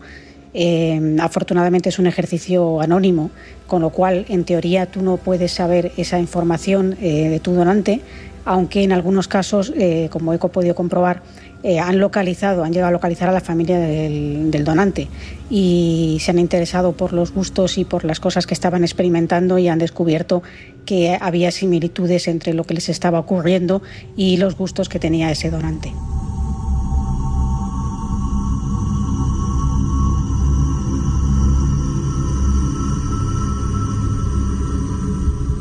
Claro, fíjate, la pregunta que le has hecho, Laura, es, es bastante curiosa porque no precisa de argumentación. Crees en la memoria celular, pero claro, yo no sé hasta qué punto lo de la memoria celular es una creencia o es algo real, Miguel. Bueno, e, es una teoría para explicar es este, una teoría. es una teoría para explicar este tipo de, de, casos, pero, pero en realidad, como te digo, bueno, existen muchos otros, ¿no? Por ejemplo, yo me estoy acordando de otra investigación que llevó a cabo la doctora Candice Pert, que es profesora del Departamento de Fisiología y Biofísica de la Universidad de Georgetown en Estados Unidos, y e, ella es una firme defensora de que la mente no está en el cerebro, sino de algún modo en el cuerpo entero. Y ella dice lo siguiente, ¿no? La, la mente y el cuerpo se comunican a través de unos químicos químicos llamados péptidos, que se encuentran tanto en el cerebro como en el estómago, en los músculos y en otros órganos importantes. Por tanto, las memorias es posible que no solamente estén almacenadas en el cerebro, sino en una red psicosomática que se extiende por todo el cuerpo. Bueno, estas son algunas de las teorías para validar estos casos de memoria celular y otros casos. Bueno, vamos a continuar, Laura, si te parece, porque creo, que todavía quedan un par de preguntas, ¿no, Clara? Claro, a ver, le hice la pregunta de millón, ¿no? Que es que después de realizar esa investigación, si, si ella necesitara de un trasplante, si se atrevería a que le trasplantaran el órgano de un serial killer. ¿Te parece que escuchemos? Pues vamos a escucharlo, a ver qué contesta. Bueno, yo creo que la donación de órganos, España es pionera y es uno de los países, sino el que más, eh, donde se producen donaciones de órganos. Eh, es una bendición. Es decir, mm, gracias a la generosidad de las personas que donan sus órganos se pueden salvar vidas. A fin de cuentas, yo lo que escribí fue una novela y, y bueno, pues si tuviera que trasplantarme un órgano para seguir viviendo, fuera necesario para, para mi supervivencia, pues claro que, claro que lo haría. Fíjate, yo creo que en este caso no creo que Clara tuviera absolutamente ni, ningún problema conociendo con todo el cariño que le tenemos, conociendo los gustos cinematográficos y literarios que tiene. Hasta casi casi yo creo que le haría ilusión, independientemente de yo que... creo que sería más un tema de sugestión en este caso. No, todo, todo es sugestión. Más que de realidad, ¿no? O sea, pero bueno. Y luego le pregunté su opinión sobre la transmisión de nuestra memoria a cerebros cibernéticos como forma de alcanzar la eternidad que propone el genetista Valey Iskov. Descargar el cerebro en una computadora para alcanzar un estado de inmortalidad cibernética pues la verdad es que suena eh, a ciencia ficción y muy alejado a lo que hoy en día podemos eh, conseguir. Eh, claro, hay cosas que evidentemente antes eran ciencia ficción y hoy por hoy son realidades contundentes y plausibles, pero todavía yo lo veo bastante lejano.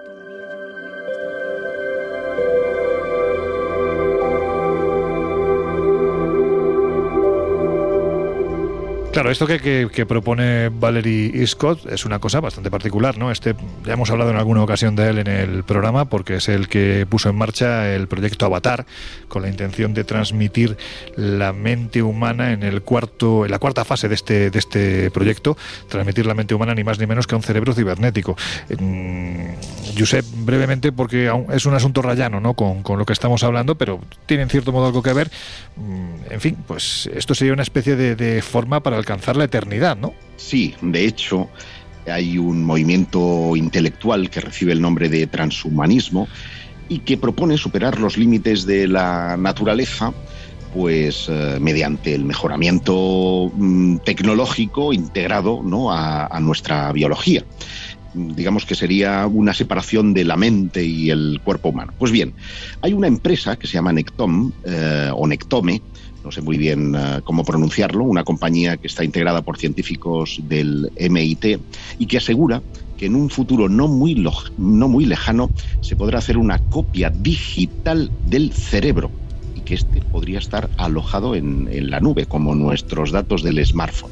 Para lograrlo, se necesitaría que el cerebro esté fresquito, así eh, para así poder preservarlo en un estado óptimo para su posterior eh, reconstrucción.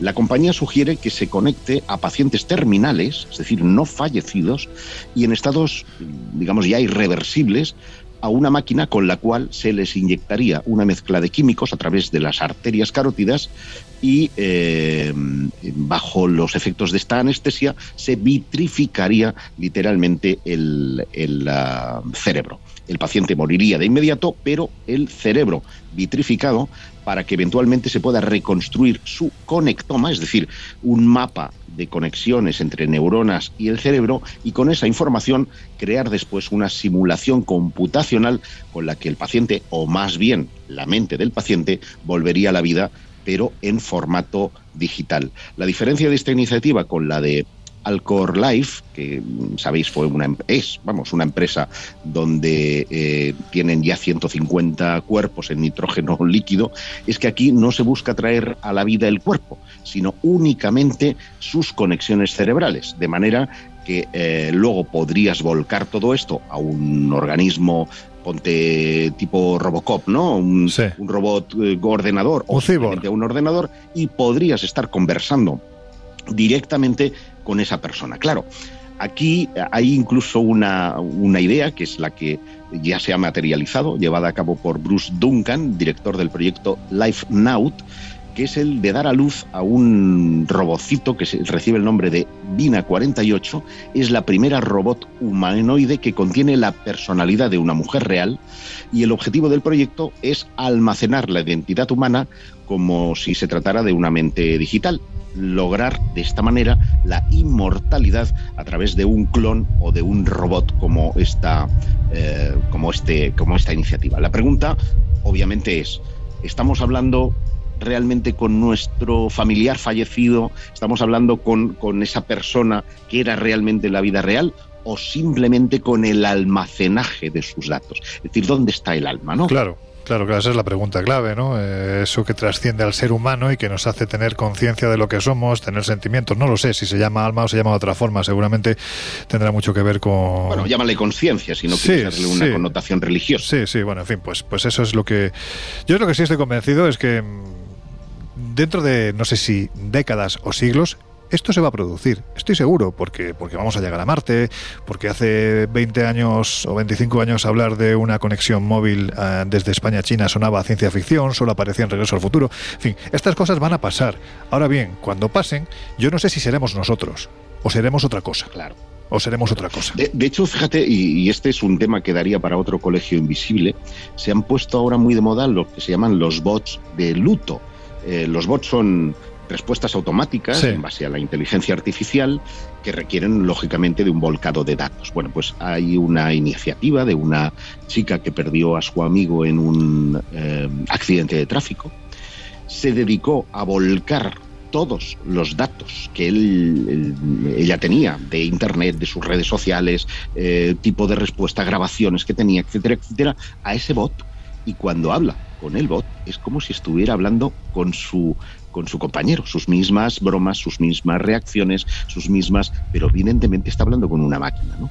Y esto mm, ha tenido a nivel psicológico una gran acogida, Claro. sobre todo con personas que han perdido familiares o, o- o gente mm, que necesita pasar el luto de una forma eh, más agradable, pero no deja de ser una perversión, porque es lo que tú Eh, dices, pero eh, es que Loren. yo creo que eso está peligroso psicológicamente hablando, porque puedes crear una adicción a una máquina para suplir, o sea, y no sé hasta qué punto eso es sano tampoco. Bueno, es que si es adicción a máquinas, eh, Laura, yo creo que el hombre del siglo XXI, y eh, entiéndase como especie, eh, es un adicto a todo tipo de máquinas. Ya, sobre todo, este sobre todo una la pantallita. Emocional. No pienses- pero esto en este caso es una adicción emocional Claro. que es distinto. Bueno, es que es- todo, son emociones, porque somos un saco de emociones. Cuando uno se conecta a Instagram a través del teléfono para ver sus fotografías y ver cuántos likes le han dado, pero, pero al final es eh, lo que te quiero decir es que genera adicción. Evidentemente aquí estamos hablando de algo que trasciende, porque hablamos precisamente de eso, de la trascendencia y de la posibilidad de que la persona que está hablando con un cacharro piense que realmente está hablando con la persona que se ha ido. Es, ostras, es que tiene unas connotaciones también bastante. puedes generar una Os- patología. Os, os Claro. recordaré, por ejemplo, eh, que no hace mucho, y lo dimos en Espacio Misterio, Jesús igual me trae a la memoria el, el- el año, eh, en el que una coreana se eh, Sí. juntó con su hija fallecida.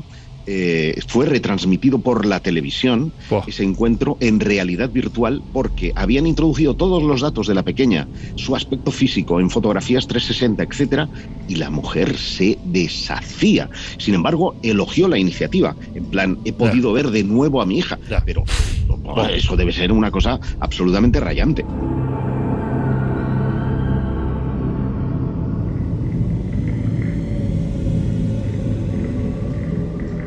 Bueno, en fin, eh, estamos a punto de terminar y no me gustaría que nos quedáramos sin la posibilidad de escuchar a otro de esos médicos con los que tú, Miguel, has hablado.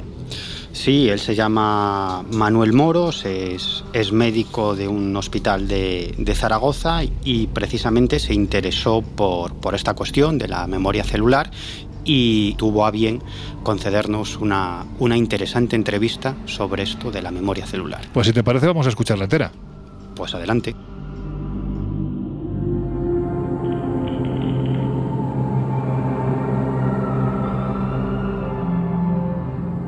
Muy buenas, Manuel. ¿Qué tal estamos? Muy buenas, Miguel. Muy bien. ¿Y tú? Bueno, que sé que acabas de, de salir de guardia, eres médico, trabajas en Zaragoza, eres también escritor, autor de, de varios libros y hoy vamos a hablar de un asunto que de vez en cuando salta a los medios de comunicación, que es lo que tiene que ver con la memoria celular. Entonces, lo primero que quería preguntarte, Manuel, es, desde el punto de vista de la medicina, ¿hay pruebas o hay evidencias de que este fenómeno es real? Bueno, yo en primer lugar digo, o sea, a mí, a mí me encanta muchísimo la medicina y la historia de la medicina. Entonces, no podemos olvidar que lo que hoy en día igual lo catalogamos como algo paranormal, en una época puede convertirse en ciencia convencional en otra. Y que no podemos desechar las observaciones que no tienen explicación científica porque mañana será otro día. ¿Qué evidencias hay? Evidencias hay muchas. Pero claro, una explicación científica a día de hoy solamente podemos tener teorías. Realmente tenemos muchos casos de personas que al ser trasplantadas empiezan a experimentar cambios en su personalidad, en sus gustos culinarios, en musicales, aficiones, y que coinciden con la forma de ser los hobbies de los donantes, en los casos en que el trasplantado ha conseguido dar con el donante que le ha dado el órgano. Que esto no es fácil, porque normalmente la persona que recibe el órgano no tiene comunicación con el donante, ¿no? Bueno, primero hay que, hay que decir que la memoria y otros rasgos de la personalidad no se localizan exclusivamente en el cerebro, porque no existe una zona concreta del cerebro donde podamos decir que está alojada la, la memoria. O sea, sabemos que zonas lesionadas que pueden producir alteraciones de memoria, pero no, no una zona en concreto. Pues esto es lo que ha dado lugar a la teoría de la, de la memoria celular. Y explica, ¿qué, ¿qué es esta teoría? ¿Qué dice esta teoría? Bueno, esta teoría, la, la pionera fue la doctora Candace Best en, a finales de los años 90. Escribió un libro que recomiendo a todo el mundo, que se llamó Las moléculas de la emoción. Entonces esta doctora con sus colegas lo que hizo fue hacer la hipótesis de que la memoria y otros rasgos de la personalidad no se localizarían únicamente en el cerebro, sino que formarían parte de una red repartida por todas las células del organismo. Estaría comunicada por unas pequeñas cadenas de aminoácidos llamados neuropéptidos. Estos neuropéptidos, hasta su estudio, se creía que estarían localizados exclusivamente en el cerebro, pero ella y sus colegas vieron que estarían repartidos por todo el cuerpo, especialmente en órganos vitales pues, como, como el corazón. Entonces, la doctora mm, lo que llegó a decir era que realmente pues, los glóbulos blancos serían pues, pedazos del, del cerebro que irían flotando por todo el cuerpo, llevando con ellos pues esto, rasgos de personalidad, de carácter, todo esto. al trasplantar un órgano de un cuerpo a otro, las células serían capaces de transferir recuerdos o fragmentos de la personalidad del donante al receptor. Es decir, que la mente no estaría confinada al cerebro, sino que estaría en cada célula del cuerpo. Y aparte de esta teoría, ¿hay alguna otra que pueda explicar desde el punto de vista médico este fenómeno? Desde el punto de vista médico, o sea, incluso lo que te he comentado de este fenómeno sería muy difícil de explicar, pero realmente a mí la única explicación que me convence sería esta. ¿Y te acuerdas de algún caso así que nos puedas contar? Mira, yo soy pediatra. Entonces, yo conocí a un crío desde bien pequeño. Este niño tenía un miedo horrible a los perros. O sea, es decir, no, era fobia, pero era un miedo horrible. O sea, bien pequeño, veía un perro por la calle y salía corriendo en la otra dirección. Lo llevaron a psicólogos, a educadores de perros, a ver si le quitaba el miedo. No había manera. Este niño tenía una fibrosis quística, que es una enfermedad que afecta fundamentalmente a, a los. Y cuando ya mayorcico se le pudo hacer un trasplante de pulmón, curiosamente, pues hablando con su madre un día, ¿qué, qué tal va el crío? Muy bien, muy bien, ¿te ha cambiado? Va, está fenomenal. Hasta los perros, claro, un perro por la calle y se acerca a abrazarlo, le da besos, a, un perro, a un perro. Una cosa increíble. Y aquello coincidió con el trasplante de pulmón. en aquel momento no le di ninguna importancia, me parece una cosa curiosa, anécdota, pero cuando empecé a estudiar técnicas de esto, pues me di cuenta de que realmente era un magnífico ejemplo de memoria celular y que probablemente el donante de su pulmón habría su nombre enamorado de los perros.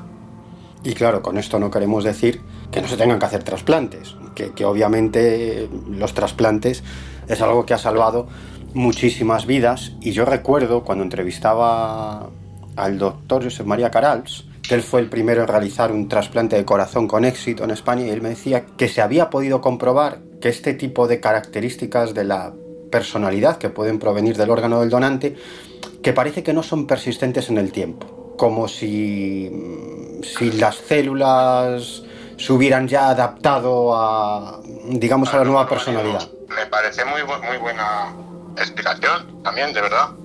Es decir, que estos neuropéptidos de los que hemos hablado, pues poco a poco se vayan diluyendo en el cuerpo del receptor, me parece una explicación bastante lógica. Te iba a preguntar, porque también, bueno, se han planteado otras teorías, ¿no?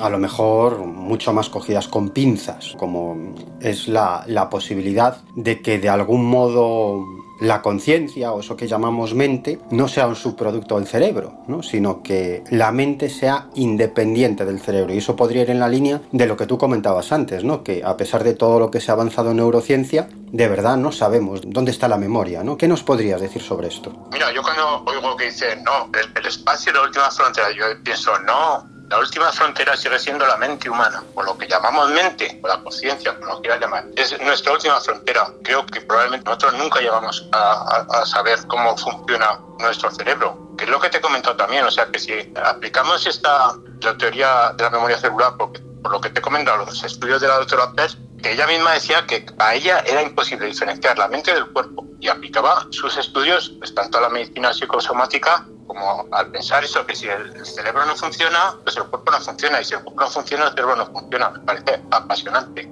La medicina, como digo yo, siempre tiene que ser una medicina holística, o sea, considerar cuerpo y mente, no tratar una enfermedad por los síntomas, sino ir más allá. ¿De dónde viene esta enfermedad? ¿Por qué se ha producido? Y ya para terminar, que es otro asunto también muy interesante y que no lo sé, pero puede que tenga relación con esto de la memoria celular y es cómo nos afectan las emociones, ¿no? Yo siempre he creído en eso.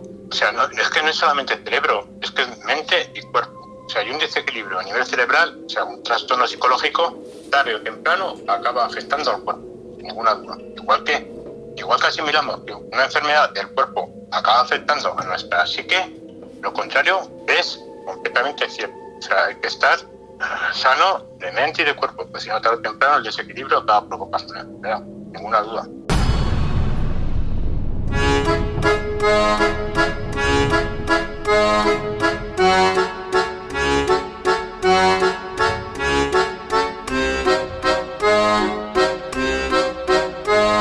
Historias así solo ocurren en el Colegio Invisible.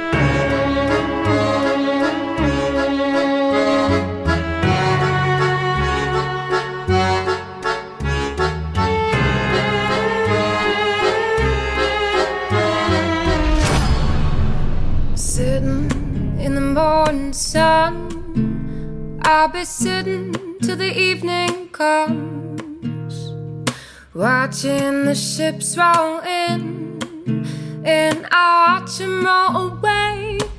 Bueno, pues ha llegado el momento de las conclusiones. La verdad es que no sé ni siquiera, no, no, sé qué preguntaros, porque realmente todo el programa de hoy ha sido una conclusión constante. Así que, pues lo más fácil que se me viene a la cabeza. Vosotros, a nivel personal, ¿qué pensáis de todo este asunto? Bueno, yo, si me preguntas, eh, no sé si creo ciegamente, pero sí que creo que probablemente puedas, es, es razonable pensar que exista algo que quede cuando tú trasplantas según qué tipo de órganos, no con todos. Eh, tiene la lógica misma de lo que comentaba antes, ¿no? Es lo mismo que cuando, ¿por qué en un edificio de repente quedan impregnaciones de un ser que ya no está ahí? Pues mm, podría ser un poco la misma teoría. Eh, al final el organismo convive con la conciencia durante muchísimos años y puede ser que algo quede ahí impregnado. Josep. Bueno, pues eh, yo tengo un poco el corazón partido, porque y nunca mejor dicho, porque el corazón es ese órgano con 40.000 uh, neuronas, ¿no? 40, 40 venga, no, no, te enrolles, que eso ya lo hemos contado. Venga. A lo que voy, que um, yo pienso que um, esto nos remite en el fondo a la conciencia de nosotros mismos. Y es evidente que eh, desconocemos muchos factores por agentes bioquímicos, por ADN, ARN, mm, facetas de la biología que todavía restan inexplorada y que podrían mm, justificar o pasar el trasvase de información eh, de, de, un, de un cuerpo a otro, ¿no? En base al, tema de los trasplantes. Hombre, yo soy pro trasplantes, me dejaría trasplantar el de un asesino, el de cualquiera, porque si al final eh, resulta que Mm, esto es verdad, pues voy a tener mm, la posibilidad de vivir más de una personalidad. Ahora ya pues que me pongan que me pongan el órgano de alguien que realmente valiera la pena, como puede ser el órgano de Nacho Vidal. Pero ¿a qué órgano nos estamos refiriendo? Hombre, no, que es un tío muy ah. inteligente. ya, ya, ya, ya, pero bueno, es que hay órganos y órganos. en ese sentido, al revés, yo optaría por porque me trasplantaran el órgano de alguien que tiene alguna habilidad que me gustaría tener y no tengo, lógicamente. Dices, hombre, pues mira, si sirve para eso. Hombre, Nacho tiene muchas habilidades. Bueno, vamos a ver, no frivolicemos, no frivolicemos con este asunto, que estamos hablando de un tema en el que seguramente ahora mismo hay mucha gente que nos está escuchando. Esperamos que os estemos sacando unas sonrisas, ¿no? Porque hay gente que está esperando precisamente todo tipo de trasplantes. Y por supuesto vuelvo a repetir lo que decíamos y cómo iniciamos el Colegio Invisible de hoy, es decir, somos abogamos, abogamos, es decir, hay que trasplantarse si uno lo necesita, da igual de dónde venga ese órgano porque realmente lo que estamos cogiendo es vida, la posibilidad de vivir. Y contra eso no hay nada más más importante. Miguel. Bueno, pues simplemente remarcar eso que todos estáis diciendo y que repetimos hasta la saciedad para que no existan dudas. Todos hacemos apología a favor del trasplante de órganos porque ha salvado muchísimas vidas, ¿no?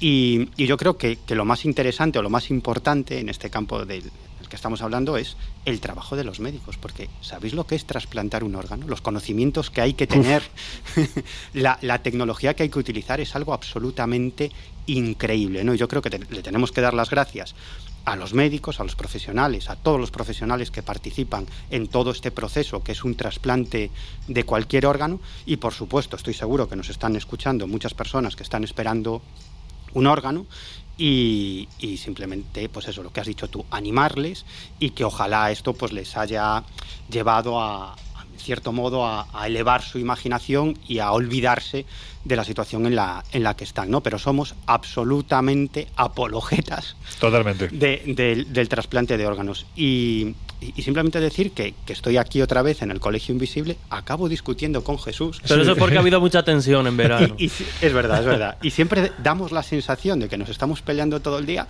y no es verdad. Si yo hay alguien, tú lo sabes, Lorenzo, que nos ve todos los días, con el que me llevo especialmente bien. Es con Jesús. Y Luego por la noche se quieren mucho. Bueno, y por la tarde, a ver qué insinuamos. A cualquier hora, no importa. y si hay ganas.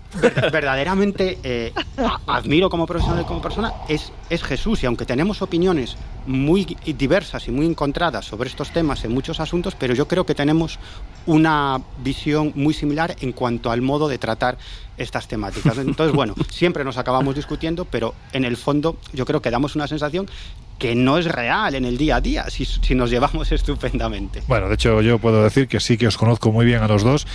Es curioso como un escéptico como Jesús, y no sé si un creyente, pero sí en base a sus investigaciones, un believer como Miguel, prácticamente tenéis las mismas lecturas. Y esto es curioso, esto, esto ya marca mucho. Venga, Jesús, te toca, rápido. Bueno, como todos habéis hecho apología, no es necesario que yo incida, es súper necesario y simplemente decir que, que nosotros hoy como divulgadores, como periodistas, nos hemos hecho eco tanto de visiones más críticas como de visiones quizá más alternativas que tienen también cierta base. No obstante, estos temas médico-científicos que ni siquiera la ciencia a día de hoy tiene absolutamente claros siempre son complejos de abordar. Desde mi punto de vista, lo decía al principio, y lo mantengo al final. Eh, bueno, pues en opinión puramente personal, en base a la documentación, a la opinión y a las eh, declaraciones de científicos y médicos, igualmente que los que se han citado por otro orden de cosas, yo sigo pensando que la base científica de estas eh, declaraciones sigue siendo muy vaga, sigue siendo muy difusa, no se tiene del todo claro y sobre todo incidir que lo que decía en el fragor un poco del debate, que hay que tener en cuenta también que cuando alguien se somete a un trasplante, estamos claros que está en una tensión psicológica muy importante y cuando por fin lo recibe, eh, se puede producir incluso un síndrome de estrés postraumático que puede ocasionar pesadillas, recuerdos angustiantes, eh, hiperexcitación, problemas de, ansiedad que pueden en un momento dado, en según qué contexto, interpretarse como el recuerdo de el que nos ha trasplantado. Pero la situación, insisto, es muy delicada. Y ya como, como final, y creo que en estos todos coincidimos, porque lo hemos ido comentando a lo largo de estos minutos, hay que tener cuidado con normalizar o certificar de algún modo ciertos mitos, ya sea a través de la ficción o ya sea a través de dar por sentado absolutamente algo, porque en un momento dado solo puede generar, como hemos visto en algún caso, miedos, ansiedad e incluso comportamientos eh, condenables y execrables, como puede ser pues los que hemos comentado, ¿no? Racismo, homofobia y esta clase de, cuestiones. Dicho esto, bueno, pues siempre, desde luego, es sano el, el debate.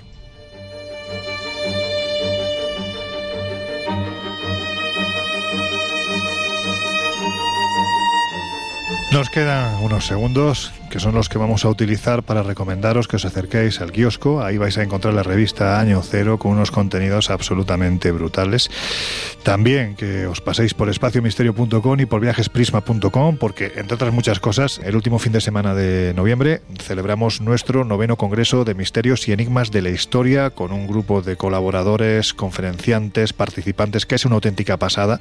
Vamos a ir a Segovia además por primera vez en estos nueve años, un lugar que vamos a visitar de otra forma también en rutas nocturnas. En fin, que todos estos datos los tenéis en espaciomisterio.com y en viajesprisma.com.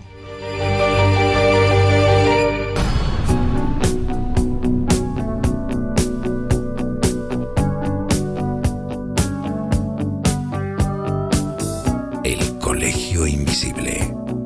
Con Lorenzo Fernández Bueno y Laura Falcó. En Onda Cero.